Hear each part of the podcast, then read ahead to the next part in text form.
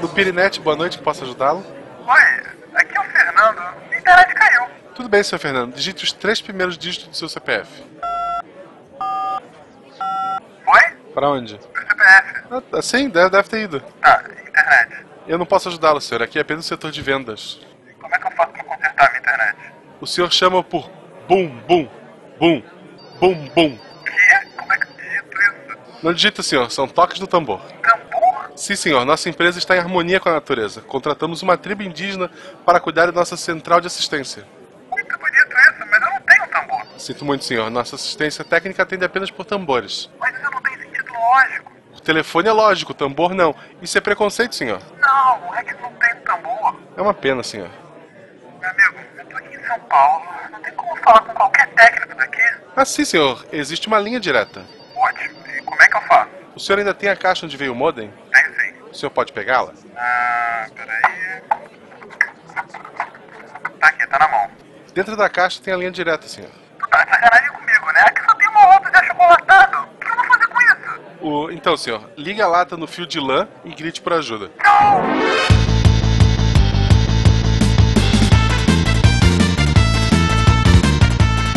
Olá pessoas, aqui é Fernando Malta de São Paulo e prezado diretor. Na próxima sexta-feira, às 17 horas, o cometa Halley estará passando por essa área. Trata-se de um evento que ocorre a cada 78 anos.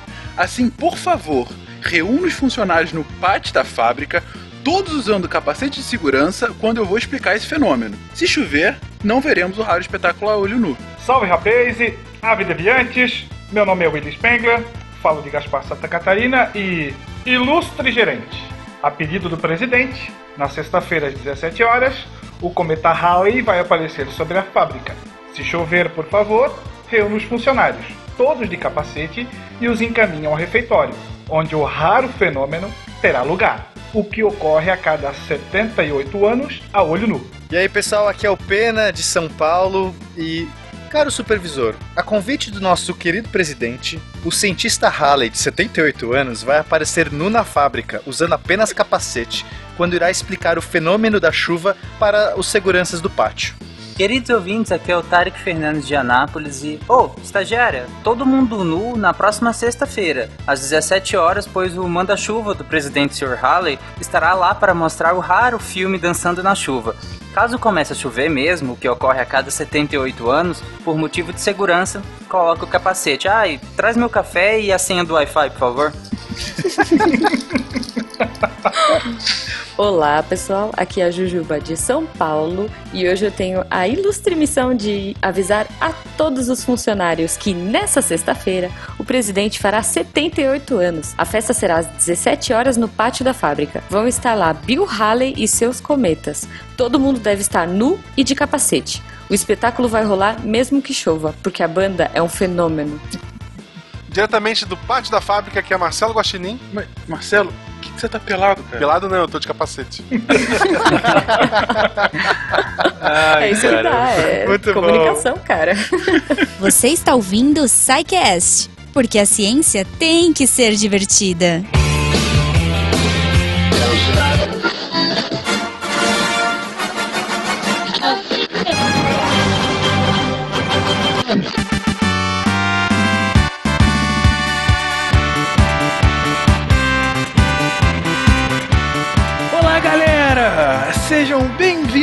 Mais um SciCast. Eu sou o Fernando Malta. Eu sou a Gominha, quer dizer, eu sou a Jujuba. Boa, Gominha, como é que você tá? Caramba, eu tô bem, eu tô bem. Já confusa, né? Você fica inventando apelido pra mim, agora todo mundo me chama de Gominha. Mas é, já tá pegando. Inclusive clientes estão te chamando de Gominha, é isso? Clientes me chamando de Gominha, pois é. Olha só, quando você me contou isso, eu Ai, falei, cara. achievement unlocked, sabe? Foi mais ou menos essa.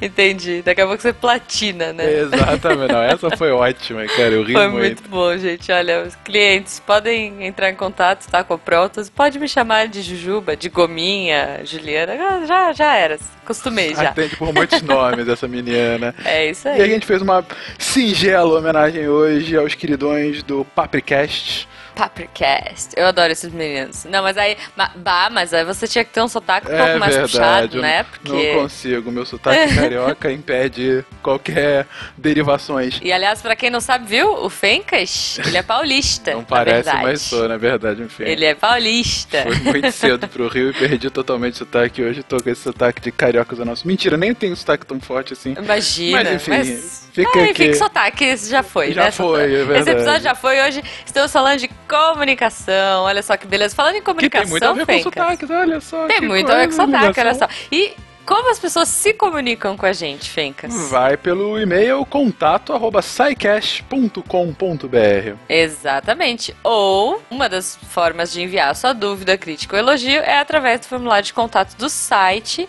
Vocês entrem lá no portal Deviante e procurem, tem o menu Contatos. Perfeitamente, Jujuba. E como nós já falamos na semana passada, 13 de maio. Uhum. 13 de maio divulgaremos o grande vencedor do Gerando Conteúdo. Já começamos a Sim. analisar as propostas, inclusive. Sim, tem umas coisas muito boas. É, é bastante coisa pra analisar, gente. Por isso que a gente tava na dúvida se ia ser uma semana, duas semanas. Não dá. Uma semana foi muito pouco. Exatamente. Então, Estou aqui. A gente precisa aqui de mais prazo, porque as propostas foram muito legais. Uhum. Então, Muito boas. Na tem que verdade, ser analisadas com carinho. A gente ficou umas duas horas só pra analisar umas três, quatro primeiras propostas, porque a gente leu toda a documentação, ficou Uhum. vendo, discutiu um bocado, ah, já viu muita coisa boa, Sim, mas não dá sim. ainda pra indicar vencedores, até porque a gente não viu tudo. É, então. E tem muita coisa boa pela frente. Assim, eu dei uma passada na diagonal e olha, tem muita coisa aí por vir, Fencas. Excelente. Esse desafio aí foi. O pessoal levou bem a sério, foi muito bacana. Juba, eu não esperava nada diferente por um Lego Mindstorms.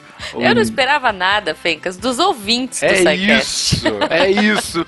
Nunca menosprezar nossos nunca queridos nos ouvintes, decepcionam. É isso mesmo. Mas enfim, então dia 13 de maio, 13 de maio. não essa sexta de publicação do cast, mas a próxima, estaremos divulgando no gerúndio qual é o Deus. vencedor do Gerando Conteúdo. Boa. Então, aproveitando, deixa eu fazer um jabá aqui, Fencas. Sempre. A Protons está procurando pessoas para trabalhar com a gente. Então, se você acha que você tem um perfil voltado para vendas, para marketing, publicidade, se você, imagino que seja, é um apaixonado por podcast, se você tá aqui, eu acredito que seja, né? Uhum. Então, entre lá, a gente vai pôr o link aí no post com o formulário, responde as perguntinhas e vamos conversar. A gente está fazendo essa primeira triagem aí do pessoal. Queremos mais pessoas para ajudar a fazer a Protons crescer e atingir mais clientes e mais ouvintes e mais clientes e assim disseminar essa mídia aí maravilhosa para mais gente e quem sabe, né, Fencas? Dominar Dominarmos o mundo. Sabia, sabia. Eu ia comentar agora, ouvinte, que vocês veem que essa pequena gominha, esse ser de pouco mais de um metro e meio que me acompanha aqui nessas Pouco mais, mensagens, ela tem dois planos paralelos de dominação mundial. Um Sim. via prótons, com Isso. o nosso querido e finado Silmar, Hip Silmar. Rip Silmar, e outro no Missangas. Com o Isso. nosso querido e ainda aqui, na verdade, um dos donos maravilhosos desse podcast, meu querido Marcelo Guaxinim. É Então, na verdade, ela é o cérebro, literalmente. Logo que me faz o pink dessa dupla dinâmica. É, é, não sei, né? Enfim, não quer dizer nada, Mas mas. ok, tá ótimo então. Então é isso, pessoal. O link tá aí no post. E se você se interessar, vem, vamos, vamos tomar um café virtual, sei lá, via Skype, trocar uma ideia. Café virtual é excelente. É, né? E vamos conversar, quem sabe. É isso. Então, vamos. Já que a gente tá batendo papo aqui, nós estamos conversando demais, mas eu acho que tem muita comunicação por vir aí. Olha só, Ah. sempre as referendas. É isso aí. O episódio tá ótimo, gente.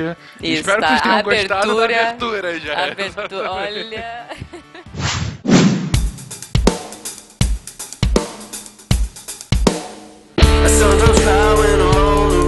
E bom, gente, aqui para falar sobre o que move a sociedade. Se a gente tem uma sociedade humana hoje, se a gente saiu das cavernas e hoje conquista o mundo, pro bem ou pro mal, a gente pode congratular ou amaldiçoar isso.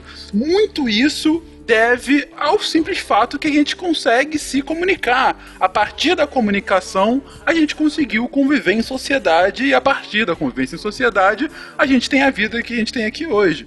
Mas é claro que essa comunicação não é um dado, é claro que a gente não comunica naturalmente. Ou será que não? Será que a gente é uma coisa inata nossa? De qualquer forma, a gente chegaria a algum tipo de comunicação. E aí eu já começo perguntando para vocês: o que afinal é comunicar? O que é essa, essa coisa de levar uma mensagem? E eu espero, por favor, gente, aquela respostinha um pouco mais, melhor do que ah, é o receptor, comunicante, o receptor, a mensagem. Não. O que de fato é a comunicação? Ah, eu tô rasgando minha pauta aqui. Bom, eu vou dar uma de dicionário aqui então. Comunicação, termo derivado do latim comunis, comum, introduzindo a ideia de comunhão e comunidade. Ó, Ou seja, não dá pra se comunicar com si mesmo. Ou dá.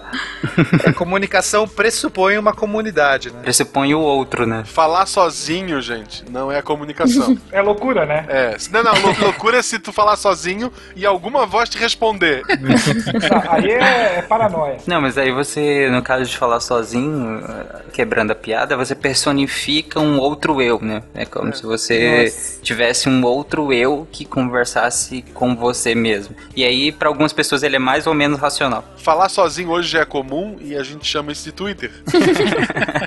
Sim, exatamente. É, na verdade a comunicação ela implica a interpretação, né? Então, na verdade, não precisa ser só a fala, pode ser um gesto, um movimento, um tchauzinho, né? Enfim, qualquer coisa que seja entendido e interpretado pelo outro. Comunicação é muito amplo, né? É muito amplo. É, é qualquer, qualquer mensagem que você consegue fazer chegar do outro lado. Pena, é interessante esse conceito que do tipo.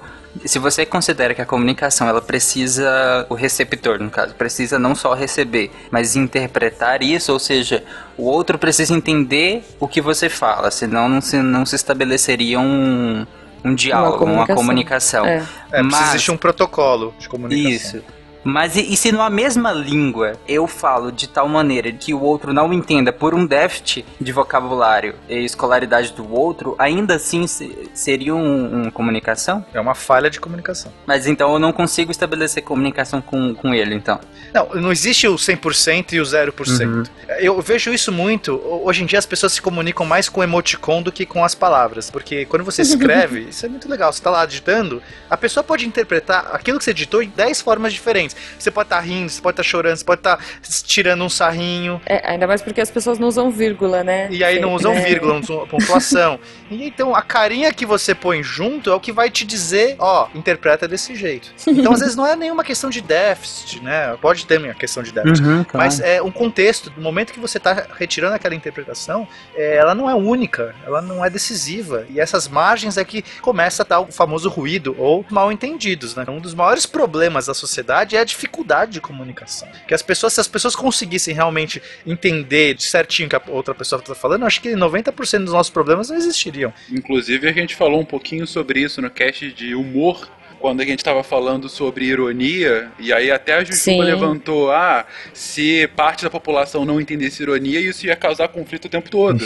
e isso é muito comum justamente na internet, como você estava dizendo, né, Pena? Porque você não está interpretando a comunicação da internet num primeiro momento, é puramente textual. Então você não sabe qual é, muitas vezes, o sentido daquilo. Se não for uma coisa estritamente técnica, é a típica lógica do tipo, ah, você tá bem? Tô. É aquele tô seco, é um tô de verdade, é um tô mais ou menos. Então Né? você não tem a carinha depois. A carinha, na verdade, eu concordo inteiramente com o que você disse. Eu achei brilhante seu ponto. Hoje, pela internet, a gente se comunica de fato com emoticon. Ele dá o tom, né? Exatamente, ela te dá o tom da mensagem. Vejo isso até no ambiente corporativo, cada vez mais. Claro, tem que ter algum tipo de é, é, conhecimento, você não vai escrever isso para um desconhecido.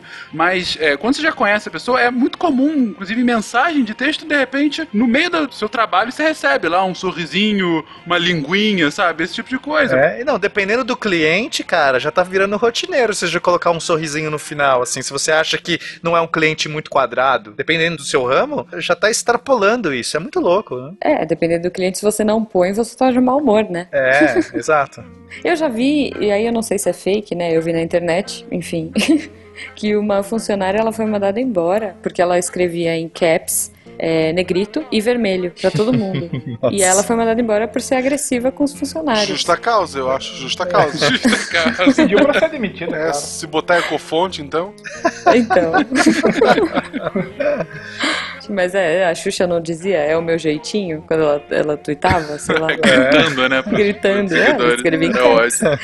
É, meu, Eu amo vocês! Mas aí nós invertemos a lógica, né? Pra- Hoje em dia, não basta mais a escrita, é, e muitas vezes até a falada, você precisa da imagem, da imagética, para poder se expressar completamente, para você realmente passar aquilo que você quer passar. E nós invertemos isso porque no início era justamente o contrário, né? Você tinha a imagem e você não tinha necessariamente ah, o texto. Então você partia da imagem para interpretação e era exclusivamente a imagem, né? Só ia fazer uma observação que aí a gente já tá falando quando tá indo pra escrita, ou pelo menos pra registro pictório. Uhum. Mas antes disso existia uma comunicação gutural. É, o, o Homo erectus, pelo que eu pude já ler de pesquisas anteriores, ele não tinha o centro da fala muito desenvolvido. Então ele se comunicava através de grunhidos, rosnados, gestos. Uhum. Isso ainda antes né, de aparecerem as pinturas rupestres. E aí, vindo o Neandertal, já se acredita que ele tinha uma predisposição para fala muito melhor se comparada com a Erectus. Né? E com o Homo sapiens, aí a coisa explode. Legal. E acho que é, é interessante notar, a, a gente falou um pouco disso naquele cast de migrações, da importância da inteligência para separar o, o homem e, e ele vai ter uma explosão em algum momento lá que ele vai começar a popular todo o planeta. E essa, é, a questão da inteligência vem acompanhada com a facilidade de comunicação, com o desenvolvimento da fala, vou proto-fala, porque não posso falar que é uma fala, mas enfim, você conseguir fazer mais sons, sons diferentes e alguém do outro lado conseguir perceber esses sons. Porque a maior dificuldade não é você ter uma laringe que produza cordas vocais que consiga produzir. A maior dificuldade é você ter um cérebro que consiga processar um monte de grunhidos diferentes e começar a fazer associações. Então você tem tipo papagaios que conseguem falar às vezes melhor do que um ser humano, mas não necessariamente ele vai conseguir compreender e vai criar uma linguagem entre com os outros papagaios. Também e quero tomar cuidado para não subestimar os animais. Tem animais que têm um sistema de comunicação bastante complexo, bastante interessante. Mas enfim, continuando, então a, a importância da inteligência para você conseguir decodificar mais informações, mais mensagens, e não necessariamente o aparelho fonológico. É, e aí volta aquilo que eu falei, né? Você começa a interpretar. Exatamente. E é interessante que a gente está discutindo a questão da definição de se comunicar. A partir do momento que a minha mensagem se faz entendida, pronto, eu consegui. Mas então, qual seria o ponto de ruptura em que a gente parou, não parou para pensar, mas em que não fazia, não, não supria mais nossas necessidades só se expressar por meio de gestos ou foneticamente, mas não necessariamente a fala, né, por meio de grunhidos, por exemplo. É interessante que, por exemplo, os caçadores-coletores, o máximo que eles precisavam saber na época deles era você precisava decorar poucas coisas, decorar entre aspas. Ele precisava decorar o caminho de onde ele estava, mais ou menos onde ele residia por um pequeno período de tempo. Ele precisava saber qual planta comer, qual planta necessariamente não comer, porque poderia fazer muito mal. Enfim, ele precisava umas pequenas regras de, de sobrevivência mesmo. Então, vamos dizer que não era muita coisa pro cérebro, né? Você precisava saber um mínimo de regras de convivência. Ele precisava armazenar algumas informações de botânica, de, de zoologia, de topografia e o mínimo de relações sociais também, porque já acasalava, entre outras relações sociais. Então, você precisava ter um mínimo de informações sobre quem fazia parte da sua tribo. E nunca foi necessário a informação de quantidade. Isso foi uma coisa nova tecnicamente e vem com a revolução agrícola, porque não fazia muito sentido pro, pro caçador-coletor ele se preocupar com quantidades, ele não precisava saber, por exemplo, a quantidade de frutas numa árvore, não faz sentido, ele só precisava saber onde ficava e se é, alguém da tribo dele já morreu comendo aquilo lá. Alguém do grupo deles morreu ou ficou levemente alterado. E, e as, as comunidades eram tão pequenas que, assim, contar é aquela coisa, no máximo até 10, né? Sei lá. Pois é, no máximo isso. E você nem tinha tanto essa. Pelo menos até onde a gente sabe, você não tinha tanto essa necessidade. De contar, sabe? Não precisava tanto isso. Isso vem mais com a revolução agrícola. Porque com a revolução agrícola você sente mais essa necessidade porque você precisa catalogar as coisas que você produz, seja animais domesticados ou as plantas, né, que você produz. Surge a necessidade do cálculo, não cálculo cálculo, mas só de contar as coisas. Pelo menos colocar uns risquinhos na parede, né? Assim. Exatamente. E quem primeiro consegue, aqui a gente já passou das pinturas nas cavernas, a gente já passou disso, quem primeiro consegue sistematizar isso são os sumérios lá no, no sul da Mesopotâmia, né? Mais ou menos de 3.500 a 3.000 antes da Era Comum, eles conseguem sistematizar um, um sistema de contagem mesmo. Esse era o objetivo inicial. Você conseguia armazenar informações de quantidade fora do seu cérebro, porque quantidade eh, se perde facilmente, né? A gente tem uma capacidade limitada de memória de curto prazo. Então essa questão de quantidades elas se perdem mais facilmente. Então eles foram os primeiros a conseguir sistematizar isso.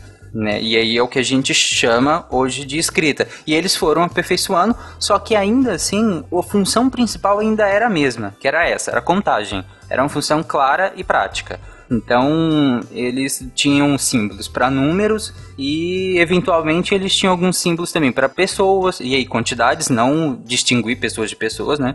Era mais quantidade Sim. mesmo. Tipo, humano, boi, É, milho, Mas sei lá. é tipo isso, você não tinha tanta distinção, é, principalmente entre pessoas, mas principalmente quantidade. Eram coisas práticas. É, a gente até comentou isso, no, se não me engano, né, Pena, no cast de criatividade. Eu tô achando ótimo esse nível que a gente já tá se autorreferenciando o tempo todo, né? Não, é tanto programa já, que assim, aquele cast, enfim. É, sim, mas, mas o, o Pena me corrige se eu estiver errada. Minha memória não é muito boa, mas eu, se não me A engano, foi minha, de a minha criatividade. você não pode contar, Ju. Mas bora. Não, mas o que a gente falou do poder de abstração, né? Dessa coisa maluca, assim, de você começar a abstrair e interpretar que um rabisco numa argila significa uma contagem, É, o né? salto da abstração, né? É, Sim. No caso, como eu tava falando, eles tinham símbolos para números, né? E símbolos para pessoas, ou plantas, ou territórios, enfim. E aí, combinando esses dois tipos de símbolos, que não eram os mesmos, eram tipos, combinando esses dois, você tinha um, um campo vasto de combinação de coisas. Então, o que antes você precisava guardar necessariamente na sua memória, agora não. Agora você tem uma combinação de símbolos em que você pode guardar isso fora do seu corpo. E aí até então eles usavam tábuas de argila, né? Que eles estavam numa região que era extremamente fértil e com lama e terrenos férteis, né? Então era fácil, colocava pra secar lá no sol e você tinha uma, uma tábua de argila e você podia registrar aquilo. Mas acho que é importante dar uma dimensão que essas coisas elas vão se transformando. Então a gente tem a própria fala sendo aprimorada. Primeiro, né? Obviamente, então primeiro você tem uma comunicação oral que vai ser melhorada, vai se criando uma estrutura verbal simples do tipo eu verbo, você, objeto, uma coisa muito rudimentar. Aí a- a escrita aparece, a escrita né, é, começa sendo essas pinturas rupestres e depois vai para esse sistema que o Tarek está falando. Mas é importante que as pessoas entendam que isso é gradual. A própria fala está sendo aprimorada e a escrita vai acompanhando quase como um passo atrás. Então você vai aumentando a complexidade do seu vocabulário no momento que a sua própria fala está também aumentando de complexidade e as pessoas conseguem fazer abstrações maiores, porque no fundo, e é isso voltando o que a Ju lá disse, né, que a gente mencionou no outro cast, é a estrutura social se desenvolvendo. As pessoas começam a se comunicar por uma necessidade, mas a essa comunicação vai se desenvolvendo, cria nova necessidade. A própria comunicação cria uma nova necessidade que vai fazer com que as pessoas se vão se aprimorando. Isso é um processo que leva milênios. E vice-versa, né, Pena? E, e vice-versa. Então, assim, só para contextualizar, a gente sai lá do Paleolítico, 2,5 milhões de anos atrás, que o homem começa a montar suas comunidades,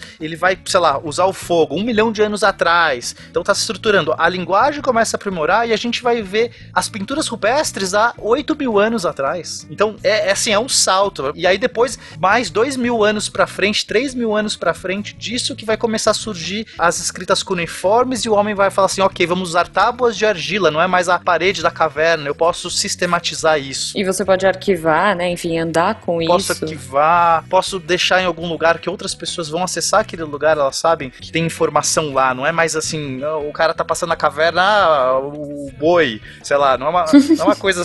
é, começa a criar a sistematização da linguagem. E isso em específico acaba sendo o grande marco fundamental pro próprio início da história, não é, Will? É, isso é discutível, né? Porque a gente está falando de um conceito de pré-história herdado lá do século XIX, é, um conceito que colocava, claro, a Europa no centro, onde se é, costumava dizer que as sociedades históricas eram aquelas que dominavam a escrita.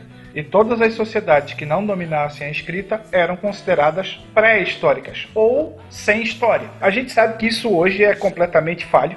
Né? Nós podemos transmitir a nossa história das mais diferentes formas. As pinturas rupestres estão aí para qualquer um ver. Por exemplo, a gente tem aqui no Brasil, na região lá da, de Lagoa Santa, onde a gente comentou no cast sobre migração, na Gruta de Maquiné, que é a maior das cavernas, tem uma cena que mostra claramente uma caçada feita pelo nosso hominídeo brasileiro com representantes da megafauna. Você olha ali e você de cara vê qual é a mensagem que supostamente aquele povo tentou transmitir. Então, a história se faz não apenas pela escrita, né? E também vai ser na base do papo, vai ser na base da fala que essas pessoas vão começar a trocar conhecimentos, principalmente os conhecimentos de caráter mitológico e religioso. Se a gente pegar um, uma obra literária fundamental para o Ocidente, que é a Ilíada e a Odisseia, ela era falada, ela era cantada, ela só vai ser registrada aí por escrito muito tempo depois. Né? Então, o, o Homero, que hoje em dia se discute que talvez não fosse um homem, mas sim uma profissão, ele passava nas cidades gregas cantando a história. Ele não escreveu nada disso. Posteriores a eles, é, a- a- ao Homero, é que vai jogar no papel, por assim dizer, aquilo que era contado, aquilo que era falado. E as sociedades indígenas brasileiras também, né? Onde nós temos uma importância é, de sobremaneira ao verbo, à fala, porque a, a- a escrita não era praticada. Perfeito, muito boa colocação. É interessante o que o William fala que a mensagem que eles queriam passar pintando a caverna, se a gente parar pra pensar, eles estão passando até hoje. Se nós vamos lá e entendemos, até hoje a mensagem está sendo passada. Então é um sistema de comunicação eficiente, super É eficiente. uma comunicação que funcionou, né? Funcionou e funciona até hoje. Deixa eu só discordar um pouquinho. Ok, é, é, a mensagem está sendo passada. Agora, qual a utilidade da mensagem? A comunicação, imagino, tem alguma utilidade, ou pelo menos a evolução, como vocês estavam mostrando aqui, ou era uma utilidade prática, esses iniciais, quando eram mais simples, ou uma utilidade mais abstrata para tentar simbolizar ou para tentar representar a própria complexificação das relações humanas, do próprio pensamento humano, que aí depois levaria à própria filosofia, enfim. Mas, de qualquer forma, tiveram alguma utilidade. E aí eu pergunto, será que essas pinturas de 8, 10, 12 mil anos atrás, que ainda estão aí, continuam tendo a mesma utilidade de comunicação? Eu acredito que sim. Mais pra frente eu vou falar dessa questão do abstrato e é como o abstrato conse- conseguiu moldar a nossa comunicação. Porque, ah, como eu falei, o objetivo inicial era bem simples. Era um objetivo de cálculo. O objetivo dessas pessoas na pintura, ele, mesmo que anterior ao, à escrita propriamente dita, ele era um objetivo talvez mais prático, que era de mostrar uma prática. Ou podia ser um objetivo abstrato, a gente pode nunca saber. Pode ser um objetivo estritamente abstrato e artístico, simplesmente visual. Ou podia ser uma mensagem a se transmitir para gerações. É, olha, é assim que se faz. A gente não sabe qual era a intenção. Podia ser uma coisa muito louca. Tipo, a gente acha que é caça. Olha só, olha só a viagem. A gente acha que é caça, mas, tipo, sei lá, o mamute era o busão do cara e o cara tá perdendo o mamute dele. Tá falando, não! a gente não sabe, cara.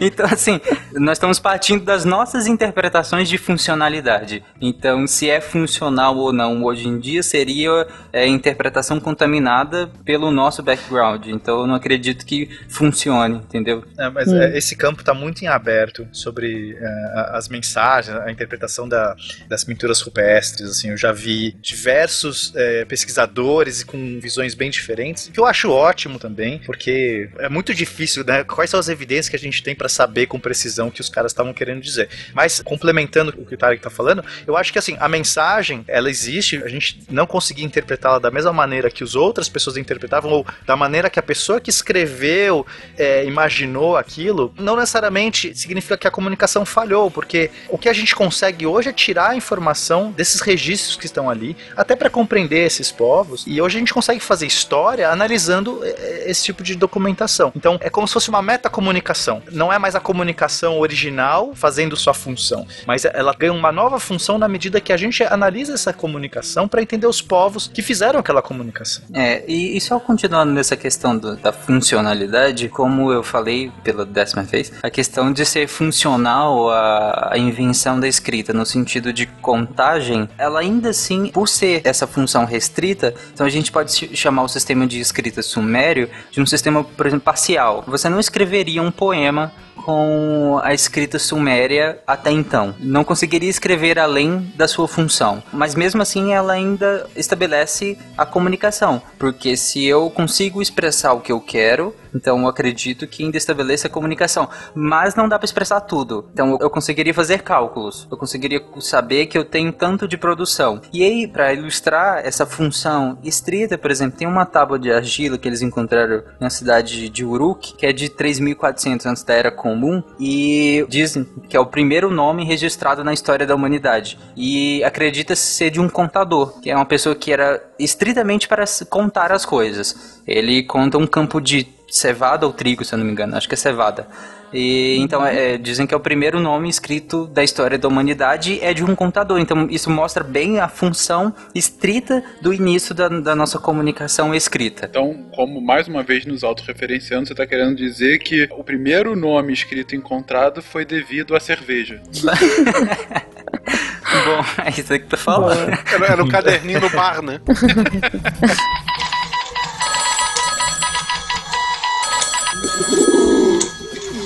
Qual era o nome dele? Qual era o nome do. Jujuba, pare- o nome é Kuxin. Eu não sei pronunciar em sumério. Kuxin. É, Eu estudei um pouco de cuneiforme, e eu estudei hieróglifos e cuneiformes. Cara, por quê? Não, sério, Pena. O Pena, o Pena tem muito tempo livre. É, exatamente. A gente fala alguma coisa assim, não, vamos falar agora sobre montanhismo. Não, já fiz, faço sempre. Eu, eu faço montanhismo. Eu Mas, sei. enfim. Não, é, é- é sério, eu fiz um curso de hieróglifos e cuneiformes e eu vou falar um pouco da minha experiência. Inclusive, essa tábua que você tá falando, Tarek, se eu não me engano, a gente analisou. Cara, cuneiforme é a linguagem mais, mais zoada que eu já vi na vida. Mas é muito ruim, cara. É assim, primeiro que a fonética, ela é muito travada e você consegue imaginar uma pessoa ogra, tosca falando aquilo. As sílabas são muito duras, né? As sílabas. Claro que a gente não sabe exatamente como eles falavam, mas pela complexidade fonética que a gente tem, porque são caracteres ideográficos e fonéticos, né? Existe uma mistura dos dois no, no cuneiforme. E também cuneiforme é uma categoria de línguas, tá, gente? Eu não quero fazer generalizações, porque é muita linguagem que tá junto de cuneiformes. é que o cuneiforme, cuneiforme mesmo, a gente vai denominar mais talvez um pouco mais pra frente, lá pra 2500 antes da era comum, quando essa essa escrita suméria se complexifica um pouco mais. E aí a gente chama de cuneiforme. E aí aquele que eu falei de parcial, ela já cai, ela já começa a se tornar um pouco mais complexa e você pode descrever mais coisas. Você pode tanto fazer um decreto, quanto você pode escrever o que seus oráculos falaram, ou uma carta pessoal, como a cuneiforme. Não, não, é, tudo depende do que você vai chamar de cuneiforme. O que eu quero dizer assim, é uma grande categoria e começa lá atrás mesmo, quando as pessoas começaram a registrar o, o que, que é o cuneiforme, por que, que tem esse nome. Você tinha um pedacinho, uma cunha, o que, que é uma cunha? Uma lasca de alguma coisa afiada que você vai talhando na argila quando ela tá mole ainda. Então, basicamente é uma linguagem de risquinhos. Um lado do risquinho é mais afiado e o outro lado do risquinho é mais aberto, porque é o lado onde a, a cunha, a, a cunha é uma coisa que tem uma, uma coisa meio pontiaguda. Quase como um estilete, né? Um estilete De bambu, por exemplo. Pode ser um bambu, pode ser um alasca, enfim. Então você vai ser um monte de flechinhas e essas flechinhas vão se organizando. Só que é a mesma linguagem. Então o que começou lá em 3500 antes da era comum que é simples, exatamente como você está falando. É uma coisa mais para contagem, as ideias as pessoas conseguem expressar, é uma coisa simples, né? E depois ela vai ficando mais complexa, mas não tem uma divisão clara. A partir daqui a gente vai chamar de cuneiforme. Isso vai def- depender muito de quem é o historiador, de quem é o paleógrafo que está fazendo essa análise e as escolas que ele segue.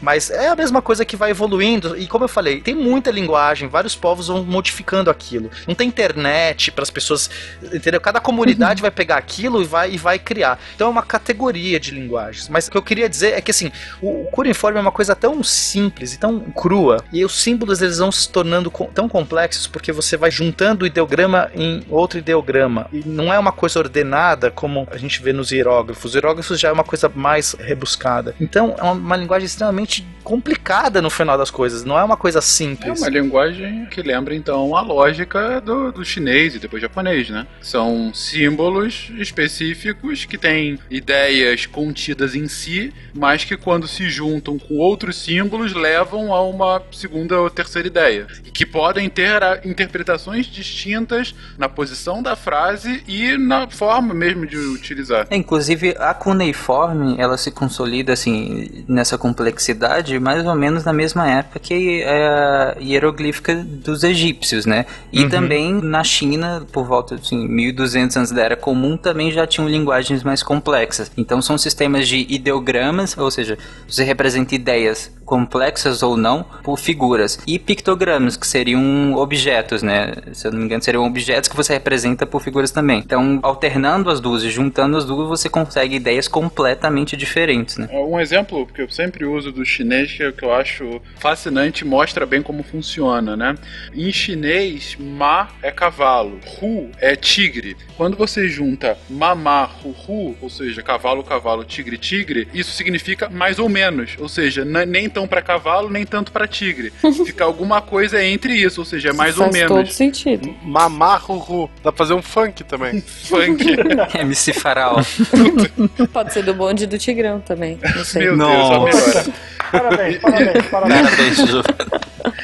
Isso na fala, né? Na escrita a lógica é similar. A gente até conversou isso sobre isso quando vocês estavam aqui, né, gente? Quando eu tava comentando do ideograma, por exemplo, de país. Ó, o ideograma de país, se vocês tiverem aí a oportunidade de ver o ideograma de país, é, é um quadrado e dentro você tem três linhas horizontais e uma vertical cortando.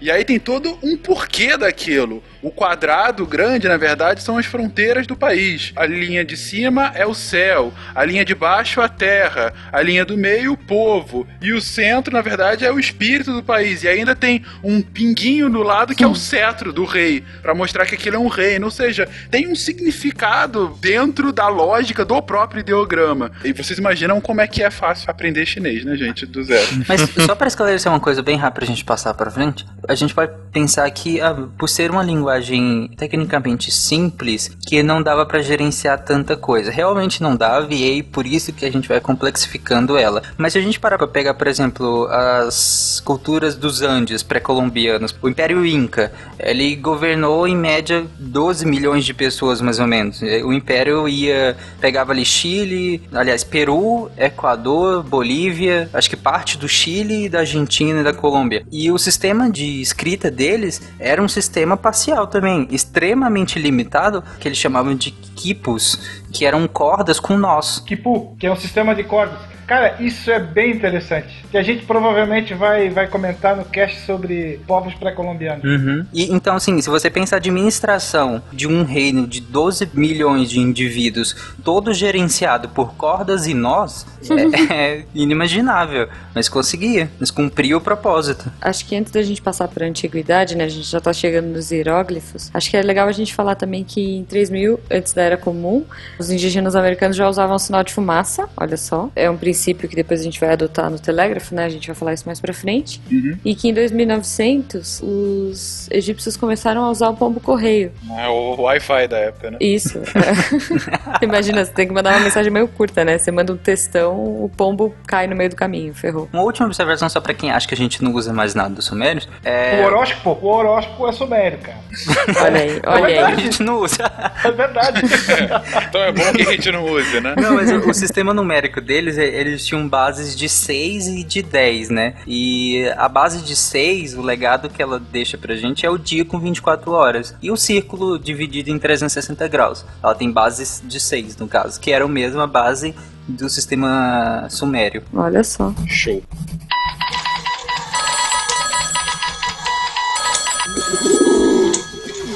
Então, seguindo, a gente já comentou bem sobre o porquê da complexificação da linguagem relacionado ao aumento da população, ao aumento da necessidade, à própria complexificação social daquelas comunidades. E chegando na Idade Antiga, a gente já está falando um pouquinho de Idade Antiga, mas tem uma das grandes revoluções da comunicação é justamente torná-la ainda mais prática, né? E não à toa que no Egito, onde todas as pessoas andavam de lado, eles conseguiram coletar, eles conseguiram substituir as tábuas de argila por uma tecnologia muito mais avançada. Sim, imagina, você tinha que ter uma muca, né, pra carregar todas as anotações do dia.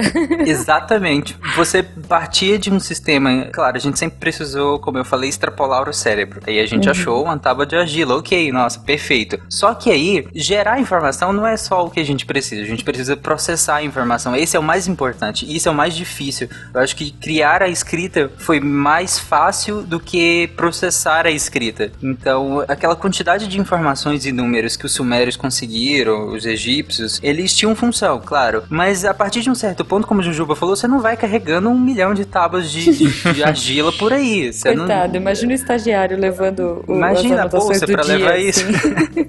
Aí ele cai assim, ploft. Interessante que como é que você armazena isso? Essa quantidade? Ah, mas aí foi ah, mas pra que armazenar? Contou, ok. A partir da revolução agrícola, a gente tem que lembrar que as relações sociais também se complexificam. Se as relações se complexificam, lidar com o outro se torna mais difícil. E quando lidar com o outro se torna mais difícil, você precisa de mecanismos, né, para lidar com o outro.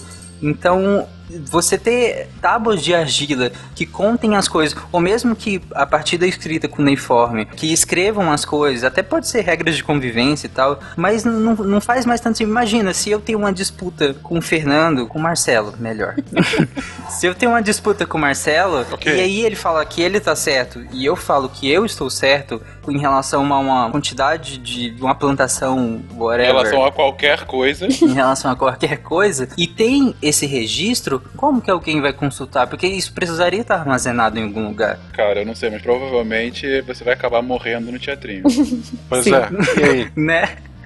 Então, não é prático você simplesmente chegar num lugar gigantesco, cheio de tábuas e ir procurando. E aí que é o interessante, porque o papel, que é essa coisa pequena que você consegue escrever com muito mais facilidade, ele torna muito mais fácil o armazenamento e o processamento desses dados. Então, não é só a questão de que é menor e é mais fácil, mas processar essa quantidade de informação se torna mais fácil. As próprias regras de convivência se tornam mais fáceis de ser escritas. E aí a gente começa, a partir daqui a gente vai escrever códigos, leis, livros, e aí a evolução da comunicação é gigantesca. A gente pode dizer que ela se torna mais fácil de ser interpretada com papel, que inclusive o nome em latim, que é papyrus, vem justamente da planta que cresce na margem do Nilo. A história do Egito, ela, ela vai ser peculiar em alguns momentos, em vários aspectos, mas a questão do papiro no Egito é principalmente porque era fácil. Assim como você tinha mais argila lá na, na Suméria e tudo mais, no Egito você tinha o papiro, a planta, o junco, ele nascia às margens do rio Nilo. E, e aí facilitou as coisas, as pessoas conseguiram processar aquele linho extraído dali e, e- e viram que dava para você grafar coisas ali que perduravam. Então tem também uma questão da facilidade do recurso. Mas a linguagem do hieróglifo, até como o nome diz, né, o nome em grego hieróglifo significa glifos, símbolos sagrados. Ela começa no Egito muito mais enraigada na questão religiosa, na questão mitológica, mais do que na questão dos sumérios. Isso é importante notar. Vocês perceberem, todos os caracteres, né, todos os ideogramas do hieróglifo é uma coisa rebuscada de desenhar. Não é prático, certo? Se você vai fazer uma linguagem, eu tenho que desenhar um passarinho e não sei o que, e a- o faraó, eu desenho. Não é uma coisa prática. E era para poucos. Então ele nasce antes com uma fonte de poder. E aí tem toda uma, a mitologia de Hermes, que na verdade era Jehut, né? O, o de... Enfim, tem todo o sincretismo aí que eles criam depois, mas basicamente o deus Hermes, que era o, o criador da. ou Thoth, né? Alguns falam Thoth, a pronúncia correta é Jehut. Mas enfim, seria o criador da escrita, é o mesmo deus da magia. Então a escrita é uma coisa mágica, ela tem um poder. E por isso o hieróglifo, ele primeiro nasce com uma função religiosa. E aí tem um problema, porque depois que você começa a ter a sociedade complexa, como vocês estão falando, o hieróglifo é inútil. Você não consegue escrever aquilo de uma maneira fácil nos papiros. Você escrever nas paredes. Como é que você vai escrever isso nos papiros? E aí é criado outras linguagens. Por exemplo, a, a linguagem copta, é o copto, é uma, um, um hieróglifo mais rápido. Depois o demótico vai ser um copto mais rápido ainda. Só que que acontece? A gente, como é que a gente conseguiu, por exemplo, descobrir os hieróglifos? Por conta disso, porque o hieróglifo ficou tão diferente do grego, né? E, quer dizer, não que tenha origem grega, mas tem um momento que o Egito ele passa por uma helenização. Então, os gregos dominam o Egito e aí o que, que acontece? Você precisa ter as pessoas que estão ali entendendo a linguagem um do outro. Então, os decretos eram passados nesse começo, quando a, a, as pessoas não se entendiam direito, em várias linguagens. Então, um dos decretos, que é o que ficou conhecido na Pedra de Roseta, você tem uma versão. Então, é uma pedra que foi encontrada por Napoleão, que tinha um decreto onde na parte de cima você tem o grego, escrito em grego. Depois, no meio, você tem o demótico, que é esse copto rápido. E na parte de baixo, você tem o hierógrafo. Então, essa pedra é a chave para as pessoas conseguirem entender o hierógrafo, porque diversas pessoas já tinham se debruçado sobre os templos egípcios sobre os papiros e tudo mais, e aquilo era tipo, né? É, grego. grego. Não, Ninguém entendia nada daquilo. Era, era, é, como é que você vai juntar? Porque é, são ideogramas que vão passar por uma transformação fonética. Olha só que interessante. A gente vai ter uma linguagem ideográfica se transformada numa linguagem fonética. E aí, diversos linguistas se debruçaram sobre isso. Isso foi um dos maiores desafios aí do século XIX. A galera, tipo, tentando alucinadamente descobrir como funcionava funcionava. E o Thomas Young, ele teve uma sacada, ele falou assim, mas espera aí, e os nomes? Os nomes estrangeiros? Porque eles tinham que falar, né, Ptolomeu, Cleópatra, estavam no uhum. decreto. Como é que eles iriam, iriam grafar? Porque eles sabiam que o hierógrafo, ele era fonético e ideográfico ao mesmo tempo. Essas linguagens, elas misturam as, essas duas coisas, não é uma coisa uma separada da outra. Eles sabiam disso, mas como achar? Então eles encontraram os cartuchos, que são é, balãozinhos, onde ele é, começaram a associar, putz, aqui deve ser o nome Cleópatra. E aí, como as pessoas entendiam um pouco do demótico. Então, assim, grego todo mundo entendia, esses linguistas. O demótico, mais ou menos e o hierógrafo nada. E aí o grande descobridor foi o Champollion, que ele pegou essa ideia do Thomas Young e ele entendia muito de demótico, foi fazendo uma associação uma a uma de cada ideograma com o seu caractere do demótico e o que seria isso fonético. E foi um trabalho hercúleo. E hoje o que a uhum. gente sabe, a gente conseguiu recuperar, assim, né? Pelo menos a gente hoje consegue ler esses papiros e essas tábuas. E realmente é um marco, assim, para a história da linguagem, da linguística que a gente tem. É interessante que o Champollion ele trabalhou só com cópia do, do, do que estava grafado na pedra, porque a pedra já tinha ido para o Museu Britânico, onde o, o seria o adversário dele nessa corrida da busca pela decifração do hierógrafo trabalhava diretamente com a, sei lá, fonte primária. Então o Champollion ele vai, ele era um cara é, humilde, ele não tinha posses, o irmão dele que, que fez um esforço gigante para que ele fosse aceito no meio acadêmico e tudo mais. Ele vai trabalhar com uma cópia da pedra, com algumas cópias que ele não sabia nem se realmente eram originais. E ele vai matar pela associação, a questão de hierógrafo, pela associação de Ptolomeu com Cleópatra. Ali ele acha o fio da meada e começa a puxar isso ali a partir de 1822, mais ou menos. Mas não foi uma ideia dele, né? Assim, é, é importante falar que ele, que ele pegou a ideia do Thomas Young, pô, os nomes estrangeiros, começou aí. O que o Champollion conseguiu foi achar os nomes dos faraós. Isso aí foi. Ele deu o pulo do gato. É, ele conseguiu achar Tutmés lá, e aí ele falou assim: agora eu saquei a linguagem. Porque enquanto só ficava nos nomes estrangeiros, Ptolomeu e Cleópatra, a galera já sabia isso. Mas o que ele conseguiu foi fazer a transformação do ideograma. Isso é, é demais. É como, sabe, você pegar como que aquele símbolo daquele passarinho vai virar aquele rabisco de uma cobrinha depois. Ele, ele foi caractere por caractere fazendo isso. E ele ficou muito famoso depois de ter traduzido tudo com aquela célebre frase, né? Não contavam com a minha astúcia. Champollion colorado. É, com certeza.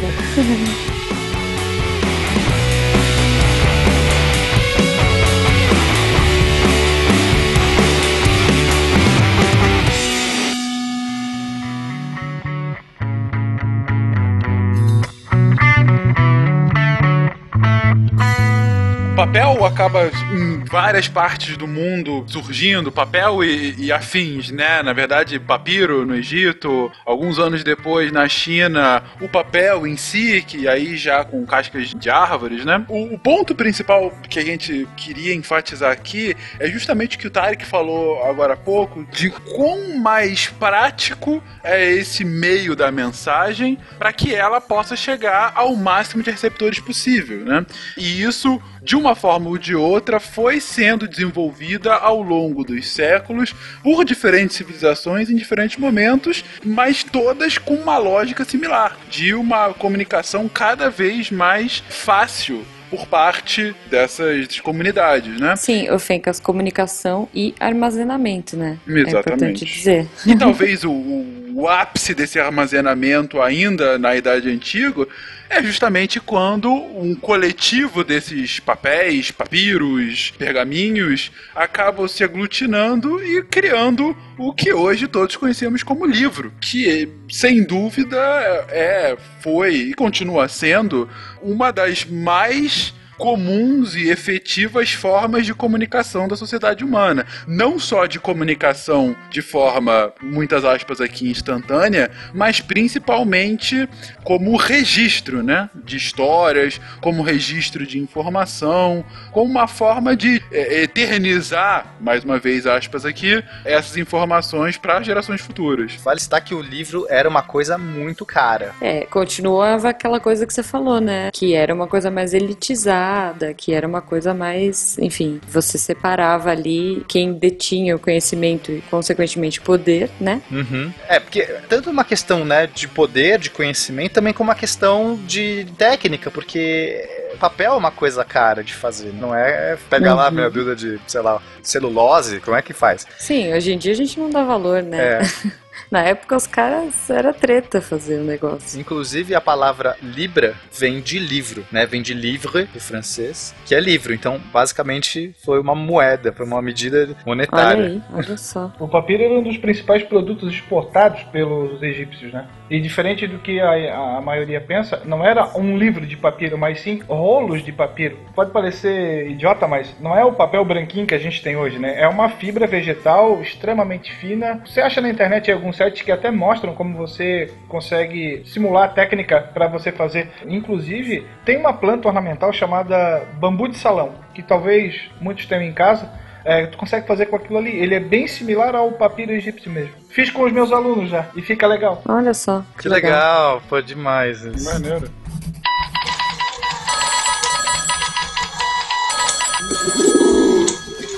Eu acho fundamental o que, que o Berna e o Will colocaram agora da questão da, da elitização. Isso mostra que, ainda que a comunicação fosse algo cada vez mais comum nas sociedades era também uma forma de status, né? Era também uma forma de segregação entre aqueles que detinham o poder. E aí a gente vê como é interessante que hoje a contemporaneidade é conhecida por historiadores, alguns historiadores, enfim, uh, cientistas políticos, como a gente está hoje na era da informação, né? A gente passou a era atômica, uhum. estaríamos hoje numa potencial era da informação. Quando que, na verdade, a informação já era poder desde então, né? A possibilidade de se ter na informação uma forma de se destacar, uma forma de de fato dominar o outro. Por exemplo, no cast de astronomia, o próprio Guaxinim comenta isso quando a gente estava falando sobre a invenção da astronomia e sua continuação por conta dos egípcios.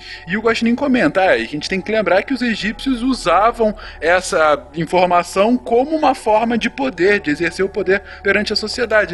E isso está intimamente relacionado com o que a gente está comentando agora, como a informação acaba destacando e hierarquizando estratos da sociedade. Não à toa, na própria China, uma das camadas mais privilegiadas da sociedade eram os mandarins, que nada mais eram do que os burocratas daquela civilização, aqueles que detinham todo o controle da máquina estatal e o controle de escrita, o controle da educação, ou seja, eram os funcionários públicos públicos da China.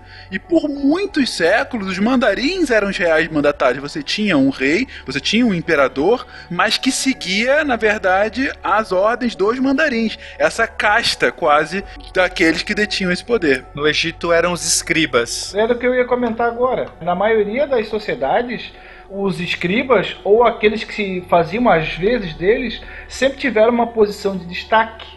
Né? Uhum. Inclusive, você tem aquela estátua clássica do escriba com as pernas cruzadas, né? fazendo as Uhum. suas anotações. O que o Pena comentou antes, o Deus Tote, eh, ele inclusive na sua representação tem um que seria entre aspas uma caneta e um papiro na mão, né, para registrar a escrita.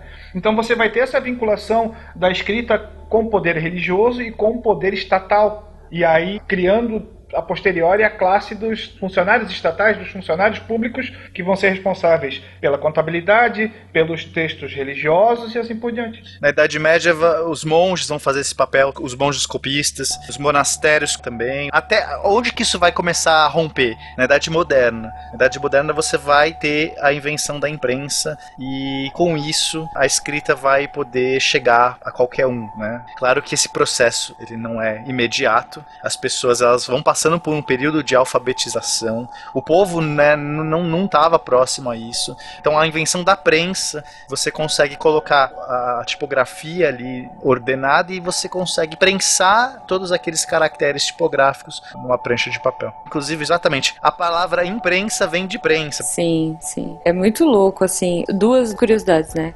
Uma que, pra quem conhece fonte com serifa, que é a que a gente mais usa pra leitura, né? Que é aquela fonte que tem os tracinhos, os, sei lá, a, a perninha no N, no B, sabe? Uhum. Essa serifa, ela veio da pena dos copistas. Exato. Então, quando eles iam escrevendo, ia ficando esse rabinho, né? E isso acabava dando uma fluidez na leitura. Por isso que normalmente em, em livro, você pode ver, sei lá, o título pode ser qualquer fonte de fantasia, mas normalmente o miolo, o texto é feito com fonte serifada, porque pro nosso olho é muito mais confortável de ler. Isso acontece na Idade Média, é, é legal você falar, porque eh, quando a gente vê qualquer escrito romano, você já vê aquelas maiúsculas, né? É Uhum. difícil, é muito difícil você ler o, o caractere maiúsculo, um texto corrido, é muito ruim. É, não tem a fluidez. Não tem a né? fluidez. A invenção dos caracteres minúsculos, ele acontece ali no período carolíngio. Inclusive, os primeiros caracteres minúsculos recebem esse nome, os carolíngios. E é justamente porque a galera tava com dificuldade, a informação precisava andar, a complexidade da sociedade estava aumentando, não dava mais pra você pôr aqueles éditos na parede lá do panteão pétreo, né? Toda já essa alegoria de que aquilo tá firmado na pedra e tudo mais. Não, você precisa de uma Uhum. coisa do dia a dia, que facilite a sua leitura. Então, a pena, desenhando as serifas, tudo isso é- são alegorias que mostram, são simbolismos que mostram como a linguagem ela começou a se tornar uma- cada vez mais uma coisa prática pro dia a dia. E aí esse passo, né, não diria final, mas fundamental para a democratização da linguagem, da escrita, acontece com a prensa. Enfim, agora, pô, não é mais tão trabalhoso você fazer uma cópia. É, na verdade, assim, o trabalhoso era fazer a principal, né, a matriz, porque você tinha que pegar a letrinha, letrinha por letrinha, e que era invertida, né, porque você ia colocar isso num papel, enfim, você ia prensar um papel em cima disso, então é como se fosse um, você fazia, sei lá, uma folha gigante cheia de carimbinhos de letras, só que ele tinha que estar invertido. Passa a tinta, carimba a folha. Exato. Exatamente, só que ele tinha que estar invertido e, além disso, você tinha que colocar os espacinhos. Você não podia pôr uma letra atrás da outra.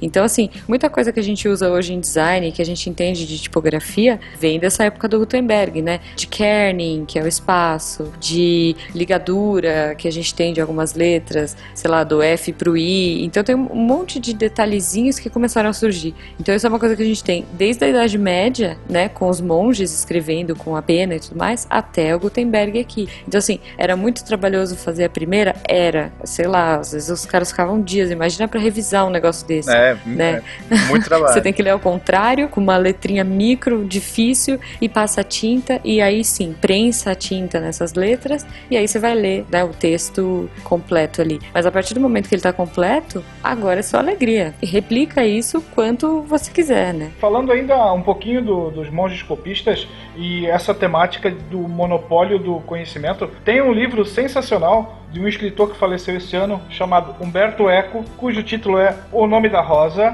O filme também é bem interessante, né? O- Sim. nós tivemos uma assessoria histórica de peso para realizar esse filme. Pô, a gente tem o Sean Connery como William de Baskerville, que é o cara que vai investigar a situação toda. Pô, é bem legal, recomendo para todo mundo. Muito bom, muito bom. É muito bom.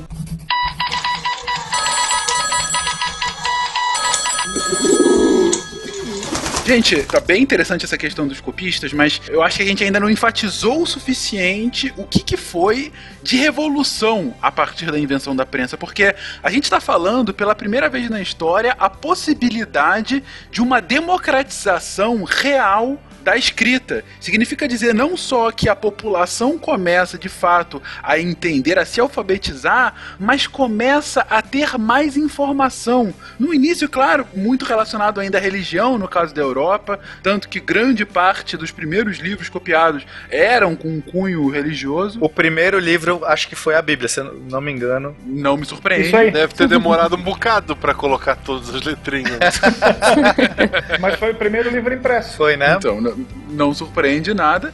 Mas justamente você ter a possibilidade de ter uma Bíblia impressa significa que você não depende mais do seu sacerdote para interpretar as palavras divinas nesse caso. Ou seja, você tem a possibilidade de se emancipar da hierarquia anterior. Olha aí, aí começa a dar ruim. É. Aí começa a dar ruim. E indo além, você tem a possibilidade de se emancipar do dono da verdade e agora você pode ler aquele escrito no seu idioma e não necessariamente no idioma latino. Perfeito, eu era aí que eu queria chegar. Base da reforma protestante, né? Exatamente. Exatamente. A base da reforma protestante é justamente quando você tem a possibilidade de ter escritos religiosos não mais em latim, mas em alemão, se eu não me engano, na época, né? Isso. É uma das bandeiras que o Martinho Lutero vai defender, né? Exatamente. Ou seja, você começa inclusive a dar à população a possibilidade de ter escritas na sua própria língua, língua essa que há pouco era uma língua comum, uma língua imprópria para escrita, o que lembra muito o que o Pena falou agora há pouco sobre os egípcios, né? Que você só podia escrever de uma forma mais rebuscada. Horas, o latim para aquela época já era esse rebuscamento. Você já tinha uma linguagem popular de fato indo. O latim era só aqueles que eram versados no mesmo, somente naqueles que tinham a capacidade de assim o ser. Ou seja, a prensa, ela é talvez dos primeiros instrumentos da democracia, se a gente quiser esgarçar muito esse pensamento. Só pra gente ter uma ideia, no início do século XV, mais ou menos 1424, na Universidade de Cambridge, no Reino Unido, na sua biblioteca, ela possuía apenas 122 livros. O valor de cada um desses livros era mais ou menos o equivalente a uma fazenda ou uma vinícola. Caramba. Aí você imagina né, a grandiosidade que era você ter, sei lá, um livro na sua estante, né? Mas é exatamente isso. Uma libra, naquela época, era muita coisa. Era e, exatamente, aham. é, né, uma libra, ho- hoje em dia, não, não- nem sei quanto seria. Ah, em real. Em real é coisa pra caramba. Mas era uma medida que veio de um livro. Quanto valia um livro? Porque basicamente é um cara que passou, sei lá, meses copiando com um papel que é um negócio caro. Então, agora não. Agora você pode imprimir num papel uma coisa que já tá pronta, que você roda aquilo inúmeras vezes e você leva pra qualquer um. Sim. Gente, romance de banca tá aí pra isso, né? A gente tem uma data mais ou menos aproximada da invenção da imprensa pelo Johannes Gutenberg, 1455. Em 1489, ele, né, alemão, a, a partir de 1489 nós já temos prensas, a prensa do Gutenberg, na Itália, na França, na Espanha, na Inglaterra, na Dinamarca. Em 1500, ou seja, pouco tempo depois, nós já tínhamos mais ou menos 15 milhões de livros impressos. Olha a diferença abismal, né? Nossa. Mas só letrinha. Não tinha bonequinho ainda, não dá pra desenhar. Não, já tinha emoticon, né? Não, mas provavelmente devia ter estilogravura, né? Ou água rasa, água forte, né? É, mas aí como é que tu vai copiar pra vários desenhos? Não, então, porque você fazia a imagem em metal ou em coisas assim, e você passava tinta e a reprodução era parecida. Então você já tinha nesses livros desenhos em volta, sabe? Não Aham. sei se ele, ch- acho que era Iluminura, né, que chamava. Não, as iluminadoras são anteriores. Ah, não, porque elas eram desenhadas à mão. Na verdade, você começa a pegar isso e fazer com outras técnicas. Às vezes eles talhavam em pedra, em cobre, em, em alguns metais, e aí você consegue ter essa reprodução. Só que aí é a mesma coisa da escrita, né? Você tem que fazer o negativo, né? Enfim, essa coisa de achura, de risquinho, né? Então você tinha que fazer uma ilustração toda trabalhada, só que no negativo, porque quando você passasse a tinta e prensasse, aí sim ela ia ficar positiva. Eu acho que esse, esse é um ponto muito legal, Ju. Eu pensei agora, vê se faz algum sentido. Uhum. Antes da gente ter a prensa, né, e portanto a imprensa, a escrita é praticamente uma experiência pessoal que você vai copiar aquilo. Tenta uma questão de você passar aquela informação, uma questão de estilo. E os monges faziam todas aquelas iluminuras, porque o papel era tão Sim. caro, aquilo era tão caro que você deixar papel em branco era quase uma heresia Não, e outra, era uma obra de arte, né? virava uma obra de arte. E aí, olha só a mudança. A escrita passa a ser sistematizada. Né? E, e a gente traz esse simbolismo, que a sistematização em todos os nossos sentidos. Então você não pode mais ter uma iluminura, você não pode mais ter um desenho de qualquer jeito. Você tem que escolher. Mesmo que você comece representando, você pode fazer alguns caracteres diferentes e tudo mais, mas ainda assim vão ser cópias daquele caractere. Ela deixa de ter esse caráter mais artístico e começa a se tornar mais sistemático. E o que, que isso vai querer dizer? Porque é como a a escrita vai passar a ser usada, né? Uma sociedade que vai precisar consumir isso de uma maneira sistematizada. E ainda que a gente tenha falado sobre o caráter democrático da prensa de Gutenberg, algo que acontecia já bem antes da invenção da prensa e que continuou acontecendo bem depois da mesma, foi a, a própria carta como um instrumento de troca de informações à distância, algo que já vem até antes da era comum, não é isso, Will? É, a gente tem o tatara tataravô dos nossos correios, a gente tem lá na Pérsia antiga, que foi o maior império da antiguidade em extensão territorial, e devido a essa complexidade de governar um território extenso com tantas pessoas, Ciro II, que foi um dos principais imperadores, bola um sistema de mensagem. Não, então, o que, que mais ou menos nós temos sobre isso? Conta a história que se pegou um cavalo saudável e um homem saudável, se fez um teste de distância, o quanto ele conseguiria percorrer num determinado período, sei lá, uma tarde ou um, um expediente completo. E aí ali você instalou um posto de mensagem.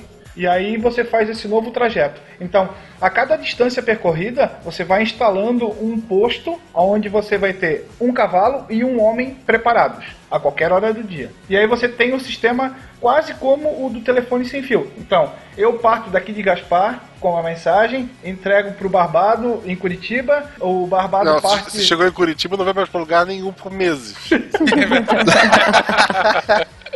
Sim, vai ficar preso lá. É verdade. O Barbado parte para São Roque, entrega para Jujuba, a Jujuga Vixe. parte para São Paulo, entrega para o Malta e assim vai, certo? Eram mensageiros do imperador que faziam essa função de levar uma mensagem até o ponto mais distante do império.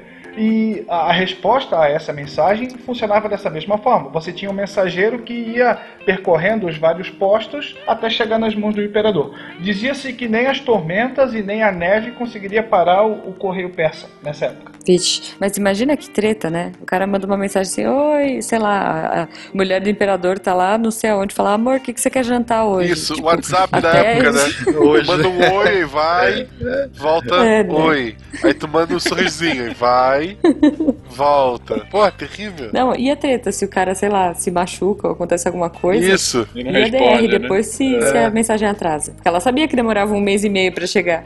O cavalo morre no caminho, aí a mulher começa, ó, visualizou e não mandou o cavaleiro. É.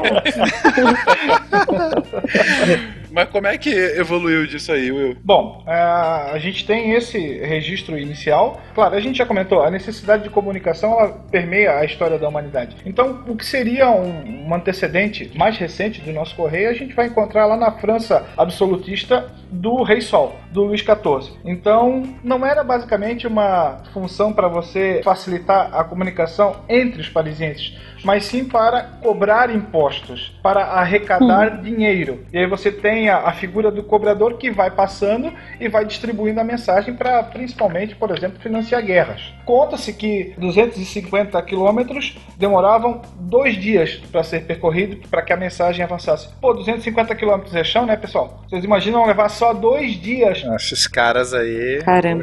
É legal falar que o lacre foi uma coisa importante pra segurar que a mensagem estava sendo transmitida sem bisbilhoteiros, porque no momento que você tá mandando uma mensagem, dependendo do conteúdo dessa mensagem, você não quer que caia em mãos erradas. Então, Nudes. Nudes. Você pinta, né? Você pinta você nu. Meu Deus. Nudes em Exato. xilogravura. Ah, isso- mas o problema, isso, isso é legal. Você poderia até conseguir derreter o lacre, mas você não teria o carimbo, O né, anel, o né, selo que- original, o anel, pra reproduzir aquilo. Se fosse uma mensagem muito importante, você poderia tentar forjar, né? Mas esse era o mecanismo de segurança da época. você não tinha como garantir que ninguém lesse, mas você tinha como saber se alguém leu. É, na parte de fora do envelope estava escrito: é, não aceitar se o lacre tivesse sido rompido. Mas você pensar, é é um mecanismo extremamente inteligente, sem dúvida alguma. Sim. Enfim, você cria um código quase com, com o seu interlocutor. Olha, eu tô aqui te mandando essa mensagem lacrada e esse lacre é único, né? Só eu posso ter enviado. Enfim, claro que se alguém copiar, ok, isso vai por água abaixo. Mas de qualquer forma, pra tecnologia da época, é muito inteligente, é muito interessante como você mantém, né, a segurança. Era uma espécie de garantia da autenticidade, né? É, se chegou aberto, tu vai ter que demitir os cavaleiros, descobrir qual deles que vai ter que entrevistar o Poro e descobrir onde é que tá o problema, né? Eu não sirvo pra ser cavaleiro porque eu sou tão curiosa que eu ia ficar andando com aquele negócio. Você acha que eu não ia abrir? Tudo bem, eu ia perder a Nossa. cabeça depois, mas eu, eu sou muito curiosa, gente. Aí você abre e foi escrito com suco de limão. Você não consegue ler nada. E aí você Pô. vai tentar reforjar o lacre. Aí não vai rolar. Ferrou, me dei mal.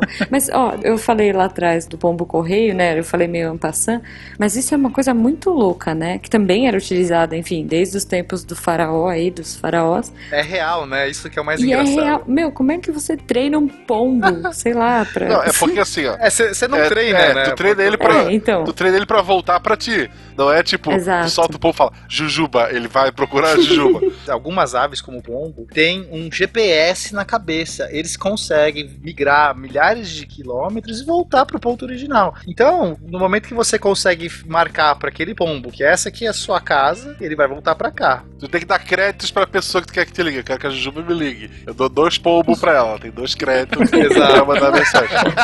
Pombo volta. Então, pessoas, se você nunca parou pra pensar e acha, não, é só falar uma mensagem pro pombo e soltar, não. Ele tem que ser treinado pra voltar pra você. Sim. não adianta você sim. conversar com ele, né? É. Não, e, e o maluco é que, tipo, o pombo ele atinge 70 km por hora. Que é a coisa mais rápida da época. Exato, a gente tá falando de 250 km para dois dias de tipo homens e cavalos. Você pensar num passarinho, né? Sei lá, que é mais seguro, porque ele não vai ficar curioso que nem eu pra abrir. É mais rápido que o trem, do início lá dos primórdios do trem. É realmente muito rápido. Cara, se a gente parar pra pensar, é mais rápido do que hoje um carro do- dos Correios no trânsito. Sim, sim. no É trânsito. verdade, é muito mais Sério? rápido. O cara, o cara sai do correio, vai entregar na sua casa, pega trânsito, tudo. Cara, mais alguém fica pensando no, no Mutley quando vocês pensam em pombo. Pegue o pombo, pegue o pombo. Mas você sabe a origem desse desenho, né? É porque o pombo foi amplamente utilizado na Primeira Guerra Mundial, que é Sim. onde supostamente se passa o desenho ali da Esquadrilha Butre, do Dick Vigarista e tudo mais. Por isso pegue o pombo. É, imagina nessa época, a galera ficava tipo. Porra, olha só, tu conseguia interceptar a mensagem do inimigo e ainda ganhava É. um pombinho frito ali. Era, tu Ainda tu tinha ganha janta, duas né? vezes, é. Porra, flango e mensagem. será que dá pra fazer isso hoje? Tipo, eu vou no terminal de ônibus aqui de Gaspar, pego um pombo, mando pra Jujuba, e se ela soltar, ele volta pro terminal de ônibus? Não sei, talvez, sei lá, eu posso, tipo, morrer de. Isso, é. Psitacose. O problema são as doenças que ele transmite, mas. Eu acho É. que todos os terminais de ônibus do Brasil tem pombos. Eu, eu tenho esse palpite. Tem, É, tem. tem todos. Será que existe uma, uma, Uma rede secreta de uma rede comunicação. secreta de comunicação entre. Será que eles sabem que estão comendo a própria carne quando eles comem aquela coxinha que cai no chão? Ai, que horror, gente. Caralho, Vamos, que vamos. horror, cara. Vamos passar, vamos Por falar. favor. Chega de pombo agora. Tô, tô, tô mal aqui.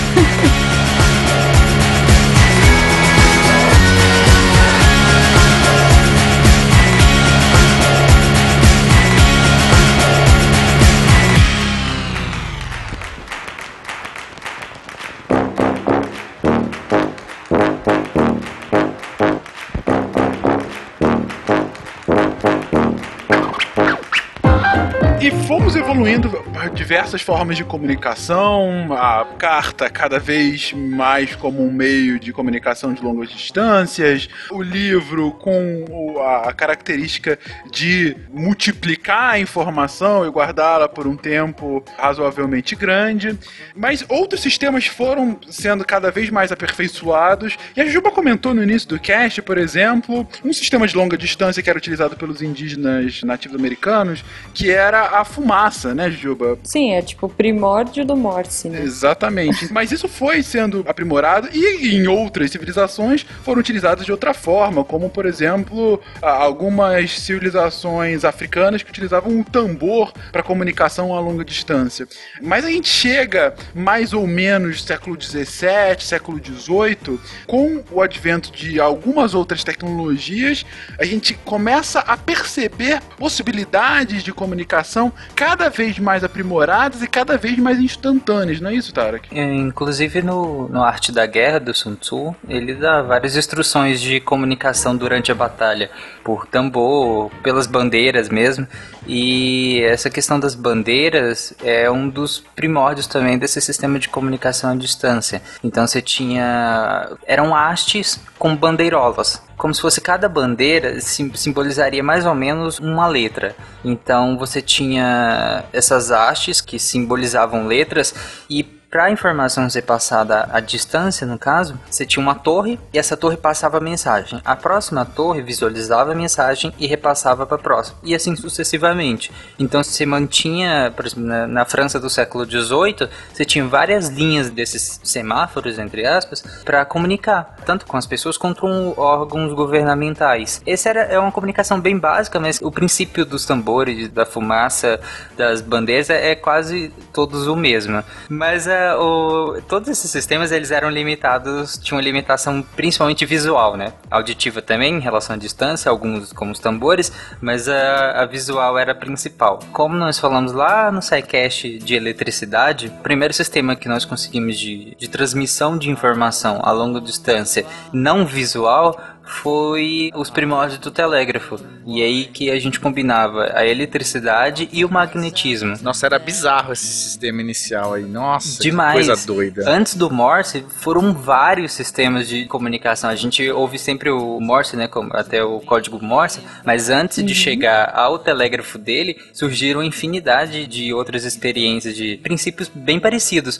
Por exemplo, o, tem um médico espanhol, o Francisco Salvar, que ele inventou um tipo de telégrafo elétrico, né? E esse é essencialmente elétrico, que era constituído por fios, cada letra seria um fio, e vasos de água na extremidade do fio. Então, Oi? partindo, partindo do princípio da eletrólise, por exemplo, eu tinha o fio aqui e vamos dizer que vocês aí teriam vários vasos de água. Então, se eu quero falar o meu nome, eu acionaria o fio do T, ia passar uma corrente elétrica, a, a vasilha de água que tá aí com vocês, no T uhum. ia acontecer eletrólise, ou seja, ia borbulhar também. Ia borbulhar o fio T. Exatamente. Você fica vendo a bolinha e fala assim, ah, T. E aí vocês iam e anotavam, não, beleza, T. Aí eu venho aqui e aciono o fio A. Aí ia acontecer eletrólise aí, vocês iam anotar A. E assim sucessivamente. Cara, visivelmente não é um sistema eficiente. Não, é bom porque assim, ó, ia chegar a Tarik e tu ia largar. Foda-se, não quero saber essa mensagem. É, tranquilo. E sabe o que é pior? Imagina se o cara erra, tipo, tá soletrando e fala, putz, não tem como corrigir. Aí tem que mandar assim um, cara, errei isso. Não, vírgula, errei a bolha. Isso.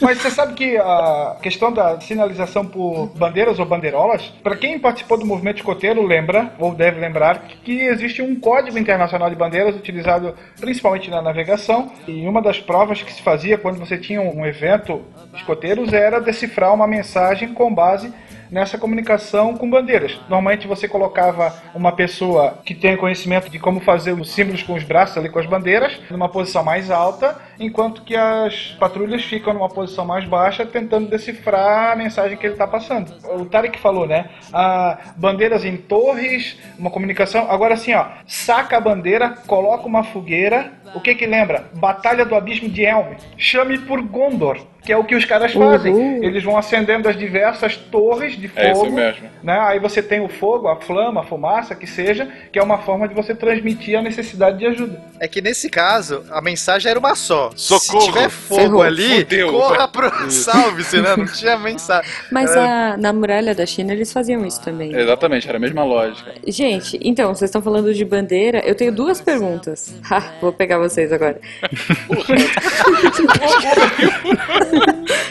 Você tá pensando o quê? Vamos que ficou bem natural, vamos lá. Você vai perguntar da bandeira branca, adivinha aí? Isso, eu queria saber da bandeira branca, se entra nesse, nessa patota aí de. de, de- Bom, outra dúvida é se a brincadeira rouba bandeira tem alguma coisa. Se você roubava a Não. mensagem do, do amiguinho. Tipo, você impedia ele de passar a mensagem. Pra segunda pergunta, não. Segunda pergunta, não. Sem Wikipedia, não.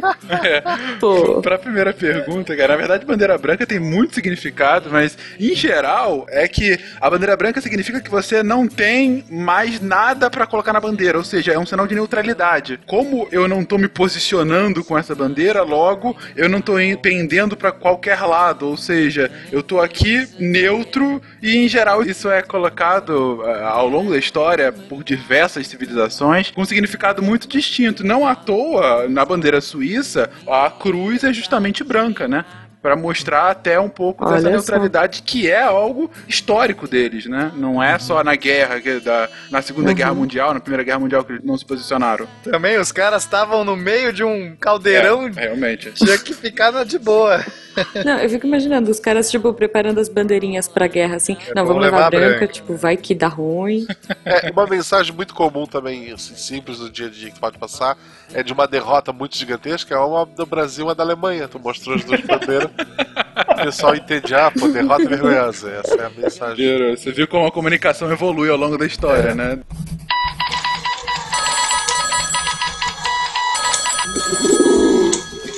Só lembrando para os ouvintes que eu estava falando desse sistema de telegrafia é, ainda primitivo, entre aspas, e só para lembrar que nessa época a gente não tinha energia elétrica. Esse sistema não era o cara que tinha um fiozinho, um interruptor, e ele ia lá e ligava e consumia. Não, é- era pilha, para complicar ainda mais o sistema. Era uma pilha recém-descoberta, a energia química, no caso, recém-descoberta a maneira de usar esse tipo de energia como corrente elétrica. E a, própria eletrólise é recém-descoberta também pelo Humphrey Davy. A mensagem mais comum da época era atrás pilha. Como é que esse sistema aí do, do vaso de água evoluiu, né? A galera percebeu que por um monte de fio, passar um monte de fio a longas distâncias não é uma boa ideia.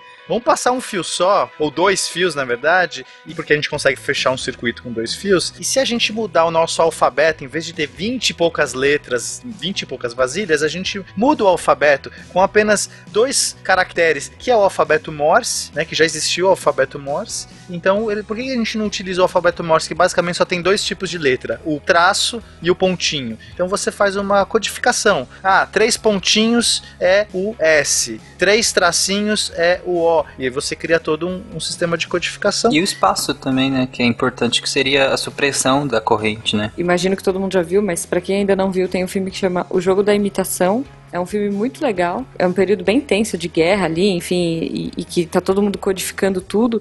E eles conseguem codificar o Morse. Eu nem vou entrar nos méritos de codificação e da Enigma e tudo mais. Mas é que tem uma hora que uma menina fala assim: Poxa, é engraçado porque a gente sabe exatamente quem é o fulaninho que tá digitando, né? Que tá falando. A gente sabe Uhum. identificar as pessoas pelo jeito que elas escrevem. É, pela datilografia. Exato, então, tipo, os datilografistas de Morse, eles tinham uma personalidade.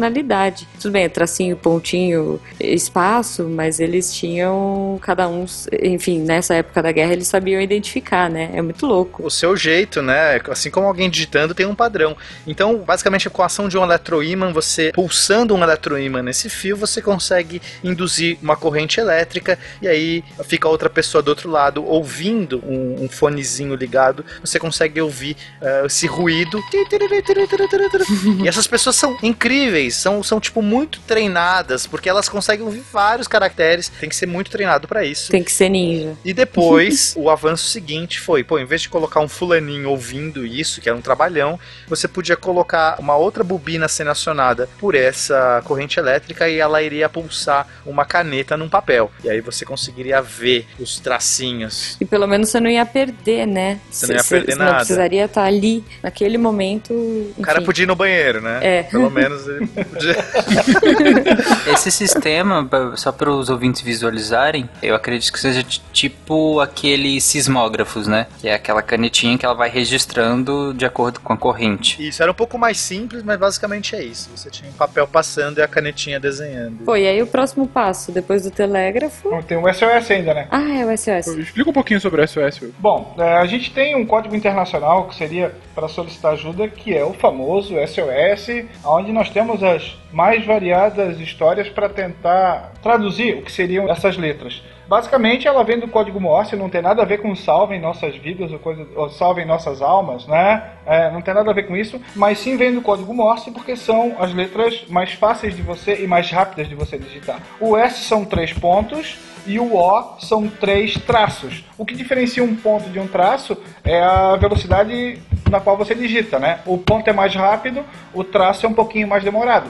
Então a gente está falando de um código internacional, onde você tem, sei lá, o Titanic lá em, no começo do século XX indo a pique, o telegrafista está lá feito maluco tentando transmitir uma mensagem para que qualquer embarcação que passasse ao redor pudesse entender que ele está a pique, que ele está a perigo. Então o SOS era a forma mais eficaz de você transmitir esse pedido de auxílio imediato da qual você precisava. É, porque, pô, imagina tu digitar, batemos no as, a, as, a, a... Batemos no gelo. É isso, porque vocês estão em português, imagine em alemão. Porra, é.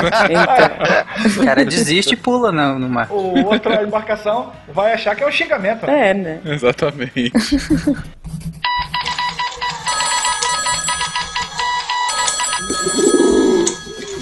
Mas então o mundo todo começou a se ligar por esses cabos telegráficos, porque enfim, era uma super comunicação. É, inclusive, é, a primeira comunicação transoceânica instantânea foi justamente telegráfica durante o século XIX, não foi isso? Imagina o maluco que vem no barquinho girando o fio, né? É incrível, porque é isso que a Jujuba falou, por exemplo, do fio. Tem um mapa da época das linhas de telégrafos que é impressionante. Eles, o mundo inteiro estava conectado por telégrafo. Na costa inteira da América do Sul tinha, tinha ligando a Europa aos Estados Unidos. Inclusive foi um problema gigante porque na época o conceito de eletricidade que eles tinham era contínuo ainda. Eles tiveram que resolver esse conceito da eletricidade ainda contínua para poder conectar a Europa aos Estados Unidos, entender a questão da corrente contínua, corrente alternada, para poder conectar os continentes. Mas é impressionante que eu vou colocar o, o mapa no post. E uma coisa que eu falei lá no SciCast de eletricidade, que na época vitoriana, assim que descoberta o telégrafo e assim que conectado, eles ficaram tão impressionados com, com a capacidade humana de se comunicar a, a tal distância que eles falaram que eles acreditavam que as guerras não fariam mais sentido existir, porque se você podia se comunicar tão facilmente com as pessoas, mal entendidos não existiriam mais e a diplomacia se, seria soberana. Eles acreditavam Que que, nunca mais existiriam guerras. Que Pô, que que legal, né? Que legal. Erraram feio. Vocês estão zoando, gente. Tem toda uma teoria das relações internacionais chamada idealista, que a, a base é justamente essa. Sim, exatamente. A harmonia entre os povos, né? Exatamente. Eles não pararam pra pensar que, estando longe, a galera ia começar a fazer testão e, tipo, se chegar e falar, ah, ele nem tá aí mesmo, ele nem, a gente nem vai se encontrar, né? Tá ótimo. Mas logo depois, algumas décadas depois dessa multiplicação de cabos telegráficos, o próprio processo da comunicação foi cada vez mais se refinando e se utilizando, inclusive, dessa tecnologia, até que o texto passou-se à voz. E aí, nosso querido, até hoje consagrado telefone. 145, chat amizade. Não era? Nossa, Não, sério que é isso? Um 4 5? Ok. eu não tinha idade pra isso, eu era Agora pequena, já mas eu era. morria de vontade de ligar. Agora já foi. Eu só me lembro da conexão torpedo, que era justamente isso. Pô, Eu lembro que tu podia jogar do o jogo do Hugo. No É. Hugo. Hugo, Putz, já- Ueba! Subindo a montanha sem fazer manha. Não, nessa época que a gente tem o telefone, tinha aquele telefone de tambor, Disco. né?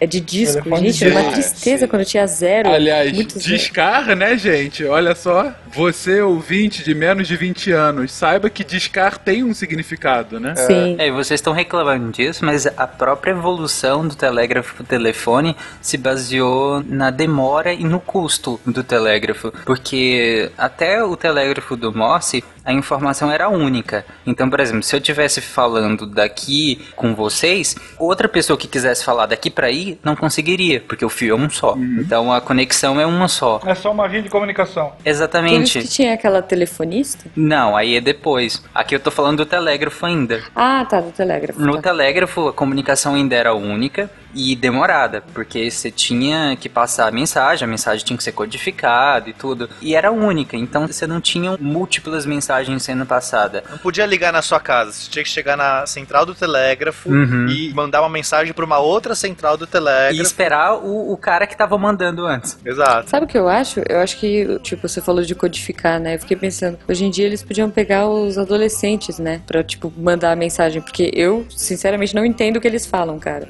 Nossa. Seria uma boa. É, tipo um código Morse ali. Amigo X. Amigo cheio, Isso. amigo cheio de morte. Então, justamente a que eles chamam de multiplexação do telégrafo, que foi essa capacidade de passar mais de uma mensagem ao mesmo tempo, por você utilizava frequências diferentes, então ao mesmo tempo você passava mensagens diferentes e o receptor tinha capacidade de codificar mensagens diferentes. Quando você conseguiu isso, aí que se perguntam por que também não passar áudio. E já tinham várias experiências com transmissão de áudio sem fio, mas até então com fio era o, o mais prático a se fazer. A mais famosa com latinhas e um fio de nylon. Exato. E, a- e o princípio é extremamente simples, né? É, eu imagino, tipo, áudio sem fio é gritar, né? Pro amiguinho da outra janela, não? janela. Devolve meu chip. Isso. Pedro! Pedro. Não, sério, como é que era? É bem simples, porque Ah. eu não me lembro em qual cast que eu expliquei isso, mas é a questão da, da produção da voz mesmo. Então a gente vibra as cordas vocais e maneja ah, a boca e a língua, e essa compressão e descompressão do ar que vai gerando são as ondas sonoras. Então é o que eu estou falando. O telefone, a base dele seria uma membrana, né? No telefone, eu falo, vibra o ar que vibra a membrana. A membrana vibra e gera uma corrente elétrica, que é- vai ser propagada pelo fio. E vai chegar no meu fone, aliás, no fone de vocês, e vai fazer o caminho inverso. Então vai vibrar a membrana, no caso um alto-falante, e vai gerar a compressão e descompressão do ar, vai gerar onda sonora e vocês vão entender o que eu falei. Pode parecer complicado, mas é simples. É, você não tem que entender o que tá passando no fio. Se você colocar a mesma membrana dos dois lados e o que gerou o impulso elétrico daqui vai reproduzir do outro lado, então vai gerar o mesmo áudio. Claro que tem perdas aí no processo, porque se tem ruídos e tudo mais, não vai ser aquele áudio limpo, né, bonito como a gente tem hoje. Mas enfim, basicamente é o mesmo princípio de uma vitrola, que você tem os sucos numa cerâmica e a agulha vibra nesses sucos da cerâmica. Você não tem que saber ler os sucos, mas o que criou o suco na cerâmica é o mesmo equipamento que vai reproduzir. Aí sim entram as centrais telefônicas, porque agora você vai poder ter outros tipos de comunicação mais pessoais do que você teria só no telégrafo. Mas ao mesmo tempo você não tem a linha direta da pessoa, né? Você não tem, você não vai ter todos os fios na sua casa, né? Todo mundo que eu quero ligar vai ter que ter um fio na minha casa. Isso é idiota. Então todo mundo tem um fio numa central. Essa central tá conectada com outras centrais e essas outras centrais têm todos os fios de várias de outras casas. Então assim, várias casas em uma central, várias casas em outra central e cada central se conectando. Mas aí, como é que você liga um fio no outro? Você precisa de uma telefonista. Então no começo você ligava lá pra central, falava: "Oi, fulana, quero falar com o tal número". A pessoa te ligava literalmente, colocava um jumper lá, um, conectava a sua linha na do cara. Só que essa pessoa, depois que ficou muita gente ligando, ela enlouquecia, né? E porque ela ficava ali trocando plug, porque um cara desliga, tem o sinal de desligou, ela tem que tirar o plug e o outro tá ligando. É um trabalho de merda, né? Vamos ser honestos. Gente, só lembrando assim, no começo, até a década de 80 aqui no Brasil, ligação internacional ainda era muitas vezes assim, tá? Não é tanto tempo assim, não, tá? Não, e as linhas de telefone eram muito caras. Não era que nem hoje que você vai em cinco minutos você tem uma linha de telefone. Era caro, valia, sei lá, o preço de uma casa, É né? verdade. E aí depois eh, melhorou o processo porque você poderia discar. O que, que era discar? Eu iria colocar um código, né, eu giro um disco, quando ele volta, ele vai dando toquinhos, tec, deg, deg, deg, deg. Esses tequinhos são interpretados por uma máquina que consegue falar, ah, esse é o número 9. Deg, deg, deg, Pena. deg, deg. Obrigado. Eu ia pedir pra você imitar de novo, que tá ótimo esse disco. Nostalgia. Deg, deg, deg, deg, deg. Nossa, deu saudade agora. Deu saudade agora, pela amor. Vocês estão falando que vocês têm saudade de ficar girando um trem, não, né? Não, gente, mas isso é demais. Eu, eu me diverti muito com isso. E aí depois ele conseguia conectar. Ele falou assim: ah, o número é 9532. Aí ligava lá, fazia as conexões. Depois a gente vai ter o tom. Tom, sei lá. Acho que é tão mesmo. Tom, É é. tom. O rato é o Jerry, mas o outro é o Tom. E aí que é muito mais legal, porque você vai apertar um botãozinho que vai gerar uma frequência modulada, muito específica, que você não consegue, você não consegue fala- fazer com a voz, né, com a sua fala. Então, esse conjunto de tons vão codificar um número. Só que eu, nerdão, como sou, o que, que eu fazia? Eu me divertia muito é, gravando esses tons no arquivo Wave no meu computador. Quando eu queria ligar pra alguém, eu colocava Você ligava de na- graça. na não, não ligava de graça. Dava pra ligar de graça, mas eu não posso revelar. Dava. Aí, aí também, porra, não- essas coisas não, não se fala, né, Ju? Não, A gente mas tá- hoje em, dia tá- não, hoje em dia não tem Não tem mais. ninguém ouvindo, Tá. Fala baixinho pra ninguém ouvir. É só entre a gente, cara. Mas se eu salvasse os tons do telefone da Ju num arquivo Wave, eu pegava o alto-falante do meu computador, colocava no, micro, no fone do meu telefone, dava play e o telefone ligava. Eu não precisava ter o tecladinho do telefone pra ligar. E, putz, Sim. cara, isso parecia muito mágico. É idiota, mas... Tu podia usar o gancho também pra ligar. Tinha o esquema de bater no gancho rapidamente e tu conseguia fazer. É, isso mas isso era só impulso. Eu já fiz isso também, porque na verdade o pulso nada mais é do que a cada. Esse dag, dag, que o Pena tava falando, é como se você estivesse ligando e desligando rapidamente o telefone. É. Você tá interrompendo o sinal, né? Então, assim, Exato, é. Você tá dando curto e abrindo. exatamente, você tá abrindo e fechando sete vezes quando você Isso. roda até o sete. Era bater sete, o sete bate sete vezes bem rápido no gancho. Exatamente. Não, já É. liguei algumas vezes assim. Por quê? Porque a gente é mongoloide, mas tudo Sim, bem. mongol, mongol. Eu sou o hacker, gente. Esse povinho da nostalgia é aqueles que entram no carro e falam, ok, Google, ligar para e liga. E fiquei com essa nostalgia de, ah, é legal, é legal. Não é legal, não é legal. É, o legal é rádio amador. Não faz muito tempo eu fui conversar com meus alunos ah, vocês, vocês falam que caiu a ficha, nem sabem o que caiu ficha. Vocês nunca É viram a ficha, hoje vocês usam tudo telefone com cartão. Eles assim, cartão? Como assim? Nem o cartão existe mais. Não existe nem o telefone gente. público mais, cara. Bom, então a gente chega aqui com a invenção do telefone, a sua popularização e pela primeira vez realmente uma forma instantânea de comunicação verbal e global. Muito caro, elitizado de forma global, mas ainda assim instantânea. Claro, a gente vai voltar, vai ter um segundo cast em que a gente vai comentar sobre a comunicação na contemporaneidade, rádio, TV, cinema, internet, satélites, enfim. Memes. tudo. Memes, por que não? É, porque eu acho que do telefone, né, acho que do rádio em diante, a coisa foi muito rápida, né? Foi, foi muito rápida e muito intensa, né? Realmente. E a gente não pode ser leviano. Ah, eu adoro essa palavra. A gente não pode ser leviano e só passar correndo por eles. Sobre o telefone é bom lembrar que, que ele morreu, né? Graças a Deus, ninguém mais usa essa porcaria. Dizem que o celular serve pra isso também, mas sempre que ele toca eu fico muito puto, porque ele serve É. pra qualquer coisa, menos o telefone pros outros. Atrapalha. É o despertador. É, Pô, o celular faz tudo, cara. Ligar pras pessoas, manda mensagem no WhatsApp. Porra. E mensagem de texto. O WhatsApp não é o walkie-talkie. Vocês estão entendendo isso? Seus bosta. Não manda mensagem de voz. Ninguém vai ouvir. Ninguém tá nem aí pro teu bom dia. Escreve, põe um emoji com que eu fico feliz. Muito bom. Eu acho que a gente pode encerrar aqui, tá ótimo. Uma finesse digna de um lord britânico. É um desabafo, gente, não é nem uma piada.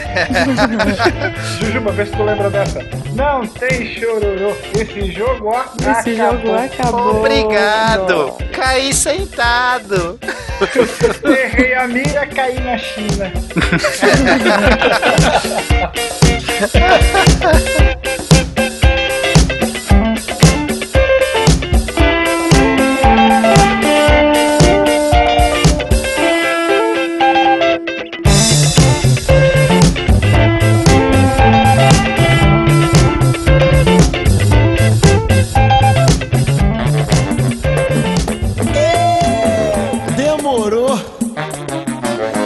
pra você que ele vinha, Fernando, aí. Ixi, vamos cantar pra ver se espanta, fi.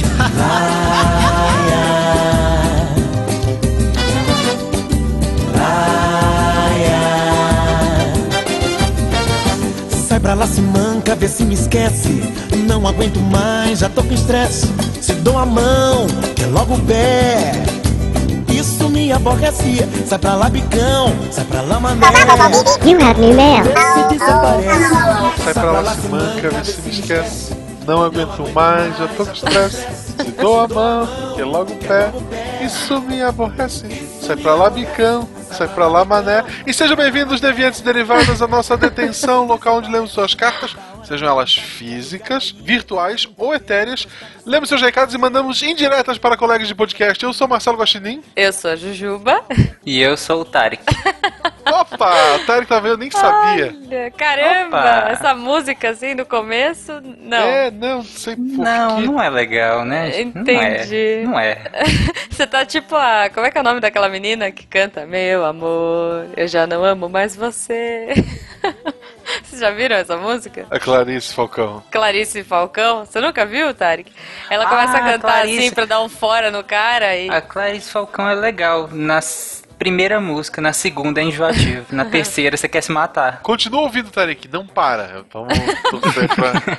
Que Vai que absurdo. funciona. Tarek, o que, que você tá fazendo Hum. aqui, Tarek? Cadê a Fê? Então, eu estava passando, aí a Fê falou, ah, vai lá gravar, Tarek, você tá comendo, o Marcelo não pode tomar conta desses e-mails, precisa de alguém com força, sabe, uma imagem mais forte pra dar uma seriedade nesses e-mails, Ah, sabe, pra pronto. chamar mais ouvintes, pra não ficar essa coisa, dessa zoeira toda, sabe. Ah, entendi. Quer dizer. Aí eu falei, tá ok, Fê. Ignorando tudo que ele disse, na semana passada eu desafiei os ouvintes a usarem a hashtag Tintarik pra quem queria ele aparecer aqui.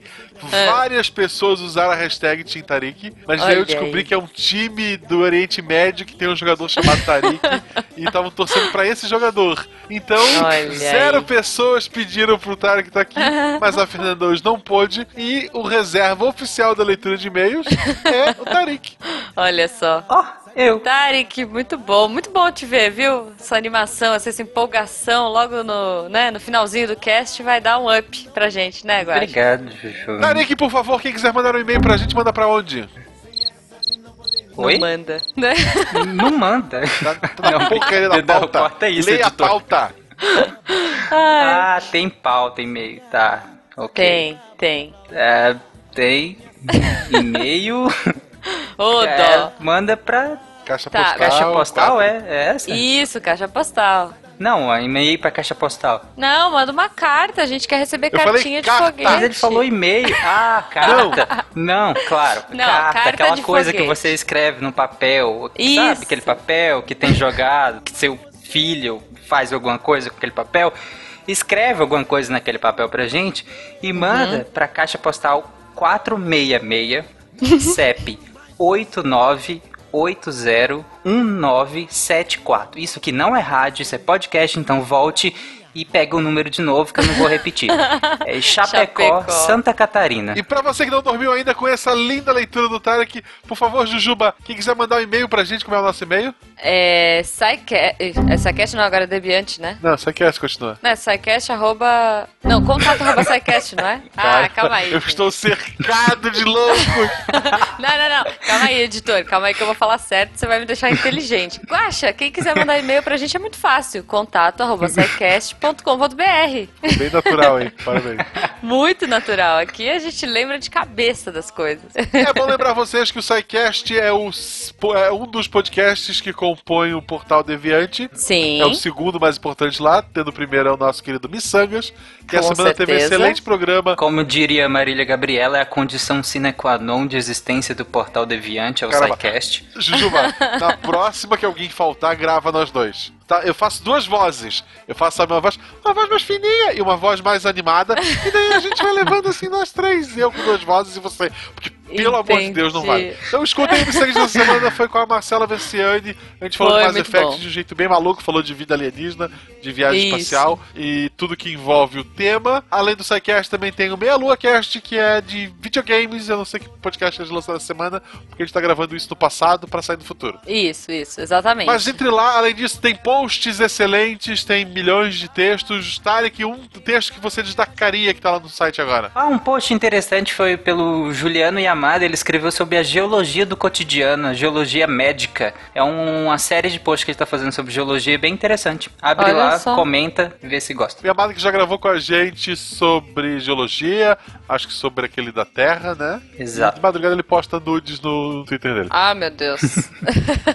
Guaxa, Ah. antes que você comece a brigar mais com o Tarek aqui, vamos começar a ler os e-mails? Sim, o primeiro e-mail é da Iara Grissi. Ela é médica, tem 44 anos, está em Jaboticabal. E ela escreve o seguinte: Olá, SciCast. O cast sobre trabalho foi sensacional! Adorei, show! Gostei tanto que passei aqui só pra escrever isso. Beijocas. Uma beijoca pra você também. Cara, Peraí, peraí. olha só, mulher médica, sabe, deve ter uma vida corrida. Ah, é verdade, profissão. é ela passou verdade. aqui pra deixar um beijo pra gente, pra dizer que Pô. o nosso trabalho é sensacional. Eu tinha que ler esse e-mail. É verdade, é verdade. Pô, Yara, muito obrigada. Espero que, sei lá, ninguém tenha ficado em risco aí por essa paradinha pra escrever e-mail pra gente. Isso. Salve muitas vidas essa semana e estamos muito orgulhosos de você. E se algum dia eu parar em Jabuticabal, É. eu vou te dar um abraço, porque você é uma pessoa empolgada. Isso. Você Ao é muito contrário fofa, de certas pessoas, que eu não vou dizer quem é, mas não é a Jujuba, porque a Jujuba vai ler o próximo e-mail. Beijo e área da profissão mais importante do mundo. Ah, pronto. É, só porque ele é o médico wannabe, né? não, não, é. Ele não se formou ali. Ainda não é médico. É, não é ainda, mas ele vai salvar muitas vidas. Ou não, ele vai chegar na mesa de cirurgia e vai falar: Olha, moço, pra quê? Você não. Essa vida não vale. Ele vai receitar beterraba cara. pras pessoas. Beterraba. Isso. Ele é chá de beterraba. De nutricionista, né? beterraba. Só É. beterraba. Lê seu e-mail, por favor, Jujuba. Vamos lá, então meu e-mail é do Ezron Silva. Ezron, espero ter lido no- certo seu nome. Ele é estudante de engenharia da computação, tem 24 anos e é de Juazeiro, Bahia. Ele fala aqui: Olá, deviantes e derivadas. Pegou, Guaxa, hein? Pegou, pegou, Pegou. hein? Desculpem o texto pronto abaixo, mas eu gostaria de divulgar esse evento com vocês. Eu não consegui encontrar algum lugar no site onde pudesse fazer isso, então decidi usar a aba de contato mesmo. Me- mil perdões se fiz algo errado. Não, Ezron, é aqui mesmo. Você manda pro contato, a gente pega aqui, fala nos e-mails e põe no O post. melhor jeito de entrar em contato com a gente é no Menu Contato. É isso aí. Então a gente fala aqui quando tem evento, o pessoal que quer divulgar, pode falar que a gente põe aqui, Isso. tá? Se tiver a ver com o SciCast, claro. Se for, sei lá, alguma coisa nada a ver, não. Terceiro E encontro coloca- swing de, de Chapecó. Não. É, então ele coloca aqui, ó. Gostaria de parabenizá-los pelo excelente trabalho que vossas senhorias vêm realizando. Seria muito legal se vocês divulgassem esse evento, pois faz parte das atividades que estou desenvolvendo em um núcleo temático de educação ambiental. Agradeço desde já e um abraço a todos. Então ele coloca aqui, ó. Estão abertas as inscrições de propostas de trabalho para o segundo Congresso Brasileiro de Educação Ambiental Interdisciplinar, COBEAI. Esse é o. Como é que fala isso, gente? Esqueci. É a sigla. Sigla. Oh, beleza. Os trabalhos Tu tá- propostos. Tá, tá boa hoje, guria. Eu, tô, eu tô meio gripada, gente. Não liga, eu Isso tô não é meio lerda desculpa. hoje. Isso é desculpa. Desculpa, eu tô lerda, eu tô lerda. Os trabalhos propostos poderão ser do tipo mesa redonda, mini curso, oficina, palestra, exposição artística, exposição de produtos científicos, lançamento de livros, dentre outros. Qualquer Não coisa co- tá ali. Qualquer coisa, qualquer coisa. Pode levar um vulcão. Será que se eu levar um vulcão que explode, pode? Posso expor lá? Adorava fazer isso Claro. colégio. Com gelo seco e tal, adoro. Não há cobrança de taxas para submissão de propostas de trabalho, nem para o desenvolvimento das atividades no evento. As propostas aceitas deverão compor a programação do evento previsto para ocorrer nos dias 9, 10 e 11 de novembro desse ano, no complexo Multieventos da Universidade Federal do Vale São Francisco. Campos de Juazeiro, Bahia. O tema central do evento é Meio Ambiente, nosso desafio comum.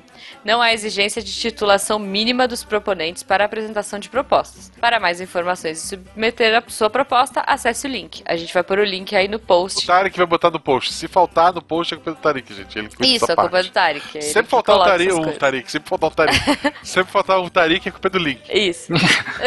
Não vai faltar lá de- da, da Bahia, minha Não vai- terra. É verdade, é minha da terra, terra querida. Tarek, se você fosse mandar uma proposta pra esse evento, o que, que você mandaria, Tarek? Eu mandaria, sério, alguma coisa relacionada ao São Francisco, que tá precisando. Tão batido, né? Ah, Universidade de São Francisco, vou mandar de São Francisco, olha só. Faz uma bateria de beterraba, sei lá. É, olha só. um barco movido a beterraba. Isso, barco movido a beterraba. Pra quê? Eu posso comer a beterraba e ir nadando. Boa, É Tarek. tipo o Popeye, né? Ele tira a beterraba e morre Né? sai A beterraba é a, é a força É. do Tarek. Por favor, Tarek, leia agora o e-mail que você separou com todo carinho pra gente. Ouvintes queridos, vocês que até agora ouviram o SciCast, muito bom, informativo, podem desligar. Desliga. Não, não, não, Agora. não. Eles Não, não, querem não, muito ouvir o seu e-mail. Queria gravar? Toma aí, ó. Toma. Pedir pra gravar mais vezes, pega. Eu vou ler aqui, mas é pra contar tempo extra no podcast. Pode Sei. desligar agora. Não, não, agora vai ficar todo mundo. Ninguém vai sair. O Ninguém e-mail? sai, ninguém sai. É do Gustavo Albertão. Boa, boa, Ele é Guga. artista e universitário. 22 anos. De. Guarulhos, São Paulo. Boa, Guga, vamos lá. Artista. Aí, ok. Vou ler o e-mail dele. Olá, pessoal do SciCast. E parabéns ao guaxinim mais fofo da podosfera brasileira. Olha só que lindo. Obrigado, Tarek, por escolher esse e-mail. Tarek escolheu a dedo, né, Tarek? Gostei muito dos episódios dessa semana, mas vim fazer um pequeno protesto. Na leitura de e-mails do episódio de Design Inteligente, uma certa pessoa que, que para preservar a sua identidade não citarei o nome, mas não era Jujuba, falou que não tem podcast sobre artes planejados para este ano. Estou chateado. Agora gostaria de adicionar uma questão importante, que vem por conta da minha profissão. Eu faço muitas pinturas, o que significa que trabalho com muitos solventes diferentes dependendo da tinta. Deveria existir, na minha opinião, uma estrutura que tratasse destes químicos ou uma forma de descarte correto para ele. No meu caso, uso água comum para guache, acrílica ou aquarela, que são tipos, né, de Uhum. tinta. E Obrigado, água rasa. Tarek. Vai, vai que. É, né? Bom, o cara que não sabe o que é guache, ele não passou pelo primário. E água ras para tintas à base de óleo. Nossa, esse negócio tem um cheiro mega forte. Eu usava É, O bastante. gosto é também. terrível. Não. Não, mentira, mentira, nunca tomei. O gosto eu não sei, Guaxa aí. Isso é venenoso, gente. Não tomem isso. É. N- Não sei qual é, qual mal a tinta em si faz, mas a água ras faz muito. faz um mal bocado. Água ras faz um mal bocado. faz um trava-língua. Então fica aí a reflexão. E, gente, estou interessado em participar do grupo de pesquisadores e apoiadores do portal Deviante. Ahá! Ah, olha então você quer participar do Deviante, queridinho? Adivinha Queridinho. quem é o editor do site? Adivinha Ah, quem pronto. edita os textos pro site? Vai dar queridinho? carteirada. Queridinho. Continuando aqui o e-mail. Em... Estou interessado em participar dos grupos de pesquisadores e apoiadores do Portal Deviante, em especial porque eu tá, digo, a pessoa que falou que não tem nada planejado, para que ele não tenha mais desculpas para não fazer um programa sobre artes. Técnica, história, movimentos, tem tanta coisa. Então, assim, ó, manda, faz, é sério agora, monta um textinho, faz alguma coisa, manda pra gente pelo e-mail mesmo pra analisar lá. Hum, E Uhum. se, sei lá, É, se for bacana, se tiver potencial, provavelmente. Eu não sei como é que tá a equipe de redatores. é, mas... manda, manda pro e-mail nosso que se o Tarek vetar, a gente passa que tem algumas forças Isso, a superiores gente ainda. faz o nosso voto de miçanga. Pode mandar quantos e-mails quisermos para publicar no Deviante e vai ter que passar por minha revisão. Olha esse Tarek dando carteirada. Tem- volta, eu tenho Silmar. acesso ao botão publicar. Relaxa. Hashtag volta, Silmar. Continuando o e-mail do querido ouvinte. É, tá. Uma coisa importante é que estou com dificuldades de baixar. Mimimi. Uma coisa importante é que estou com dificuldades de baixar o MP3 do site de vocês. Mimimi. Aparentemente mudaram a forma de download. E agora, quando, dei, quando tento baixar pelo navegador do celular, não consigo ouvir, porque não é o formato MP3, mimimi. não sei quanto tempo faz que isso mudou, mas isso está me atrapalhando bastante. Em especial quando o agregador de feeds do Windows. quando o agregador de feeds do Windows Phone não funciona direito. Olha só. Ei, olha qual só. é o Parabéns, Windows Phone, ouvinte. cara? Ele não funciona nada, mas. É, eu não tenho culpa que você errou.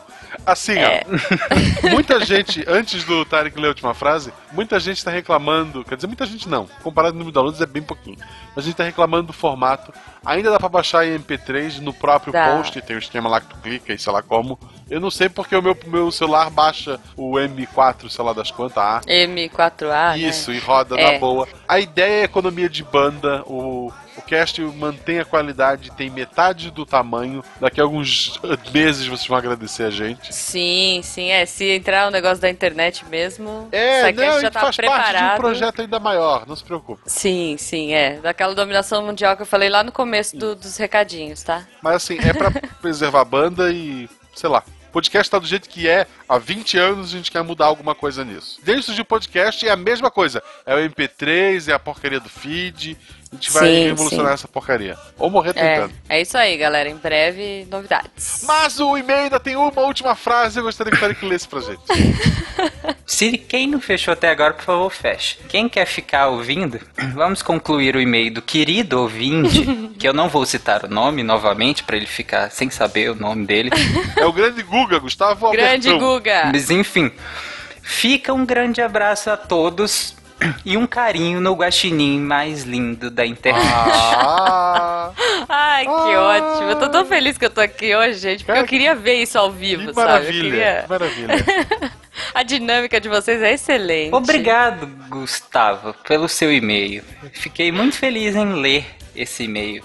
Tá, querido? Assim, Tarek, deixa te acostumar porque é muito comum me elogiarem nessa sessão. Então sempre vai ter Hum. alguma coisa assim pra ti, não? Não, olha, ouvintes, então, semana que vem, por favor, mandem e-mails aqui pro Tarek, tá? Não, não. Semana que vem a Fernanda volta. Se É. tudo der certo, a gente não precisa mais passar por isso.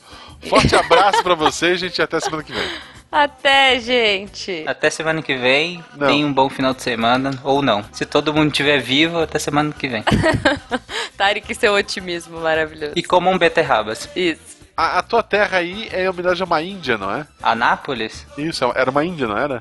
Acho que é, se eu não me engano, é. Que corria, não era um esquema desse? Tem Oxa. até aquelas 500 milhas da Índia na... Ah, meu Deus, não, Guaxa! Eu vou derrubar vocês, eu vou derrubar. Sério, tchau, ouvintes. Tchau. Vocês não podem achar isso legal, porque, sério, não é possível. Não é possível, cara. Toda vez que eu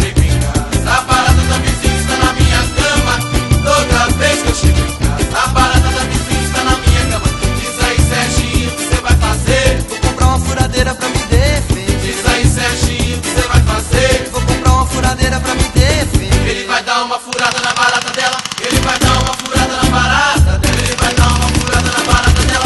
Ele vai dar uma furada na barata dela. Toda vez que eu chego em casa, a parada da vizinha está na minha cama. Toda vez que eu chego em casa, a parada da vizinha está na minha cama.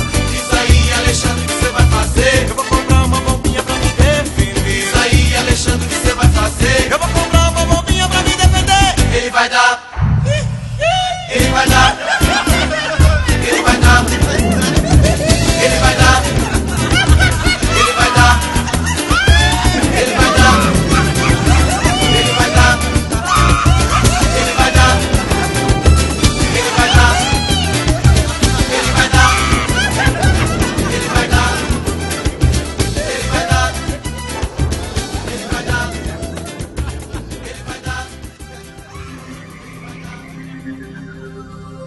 Se a ciência não for divertida, tem alguma coisa errada. Tem que ser divertida. A coisa mais divertida que tem é a ciência.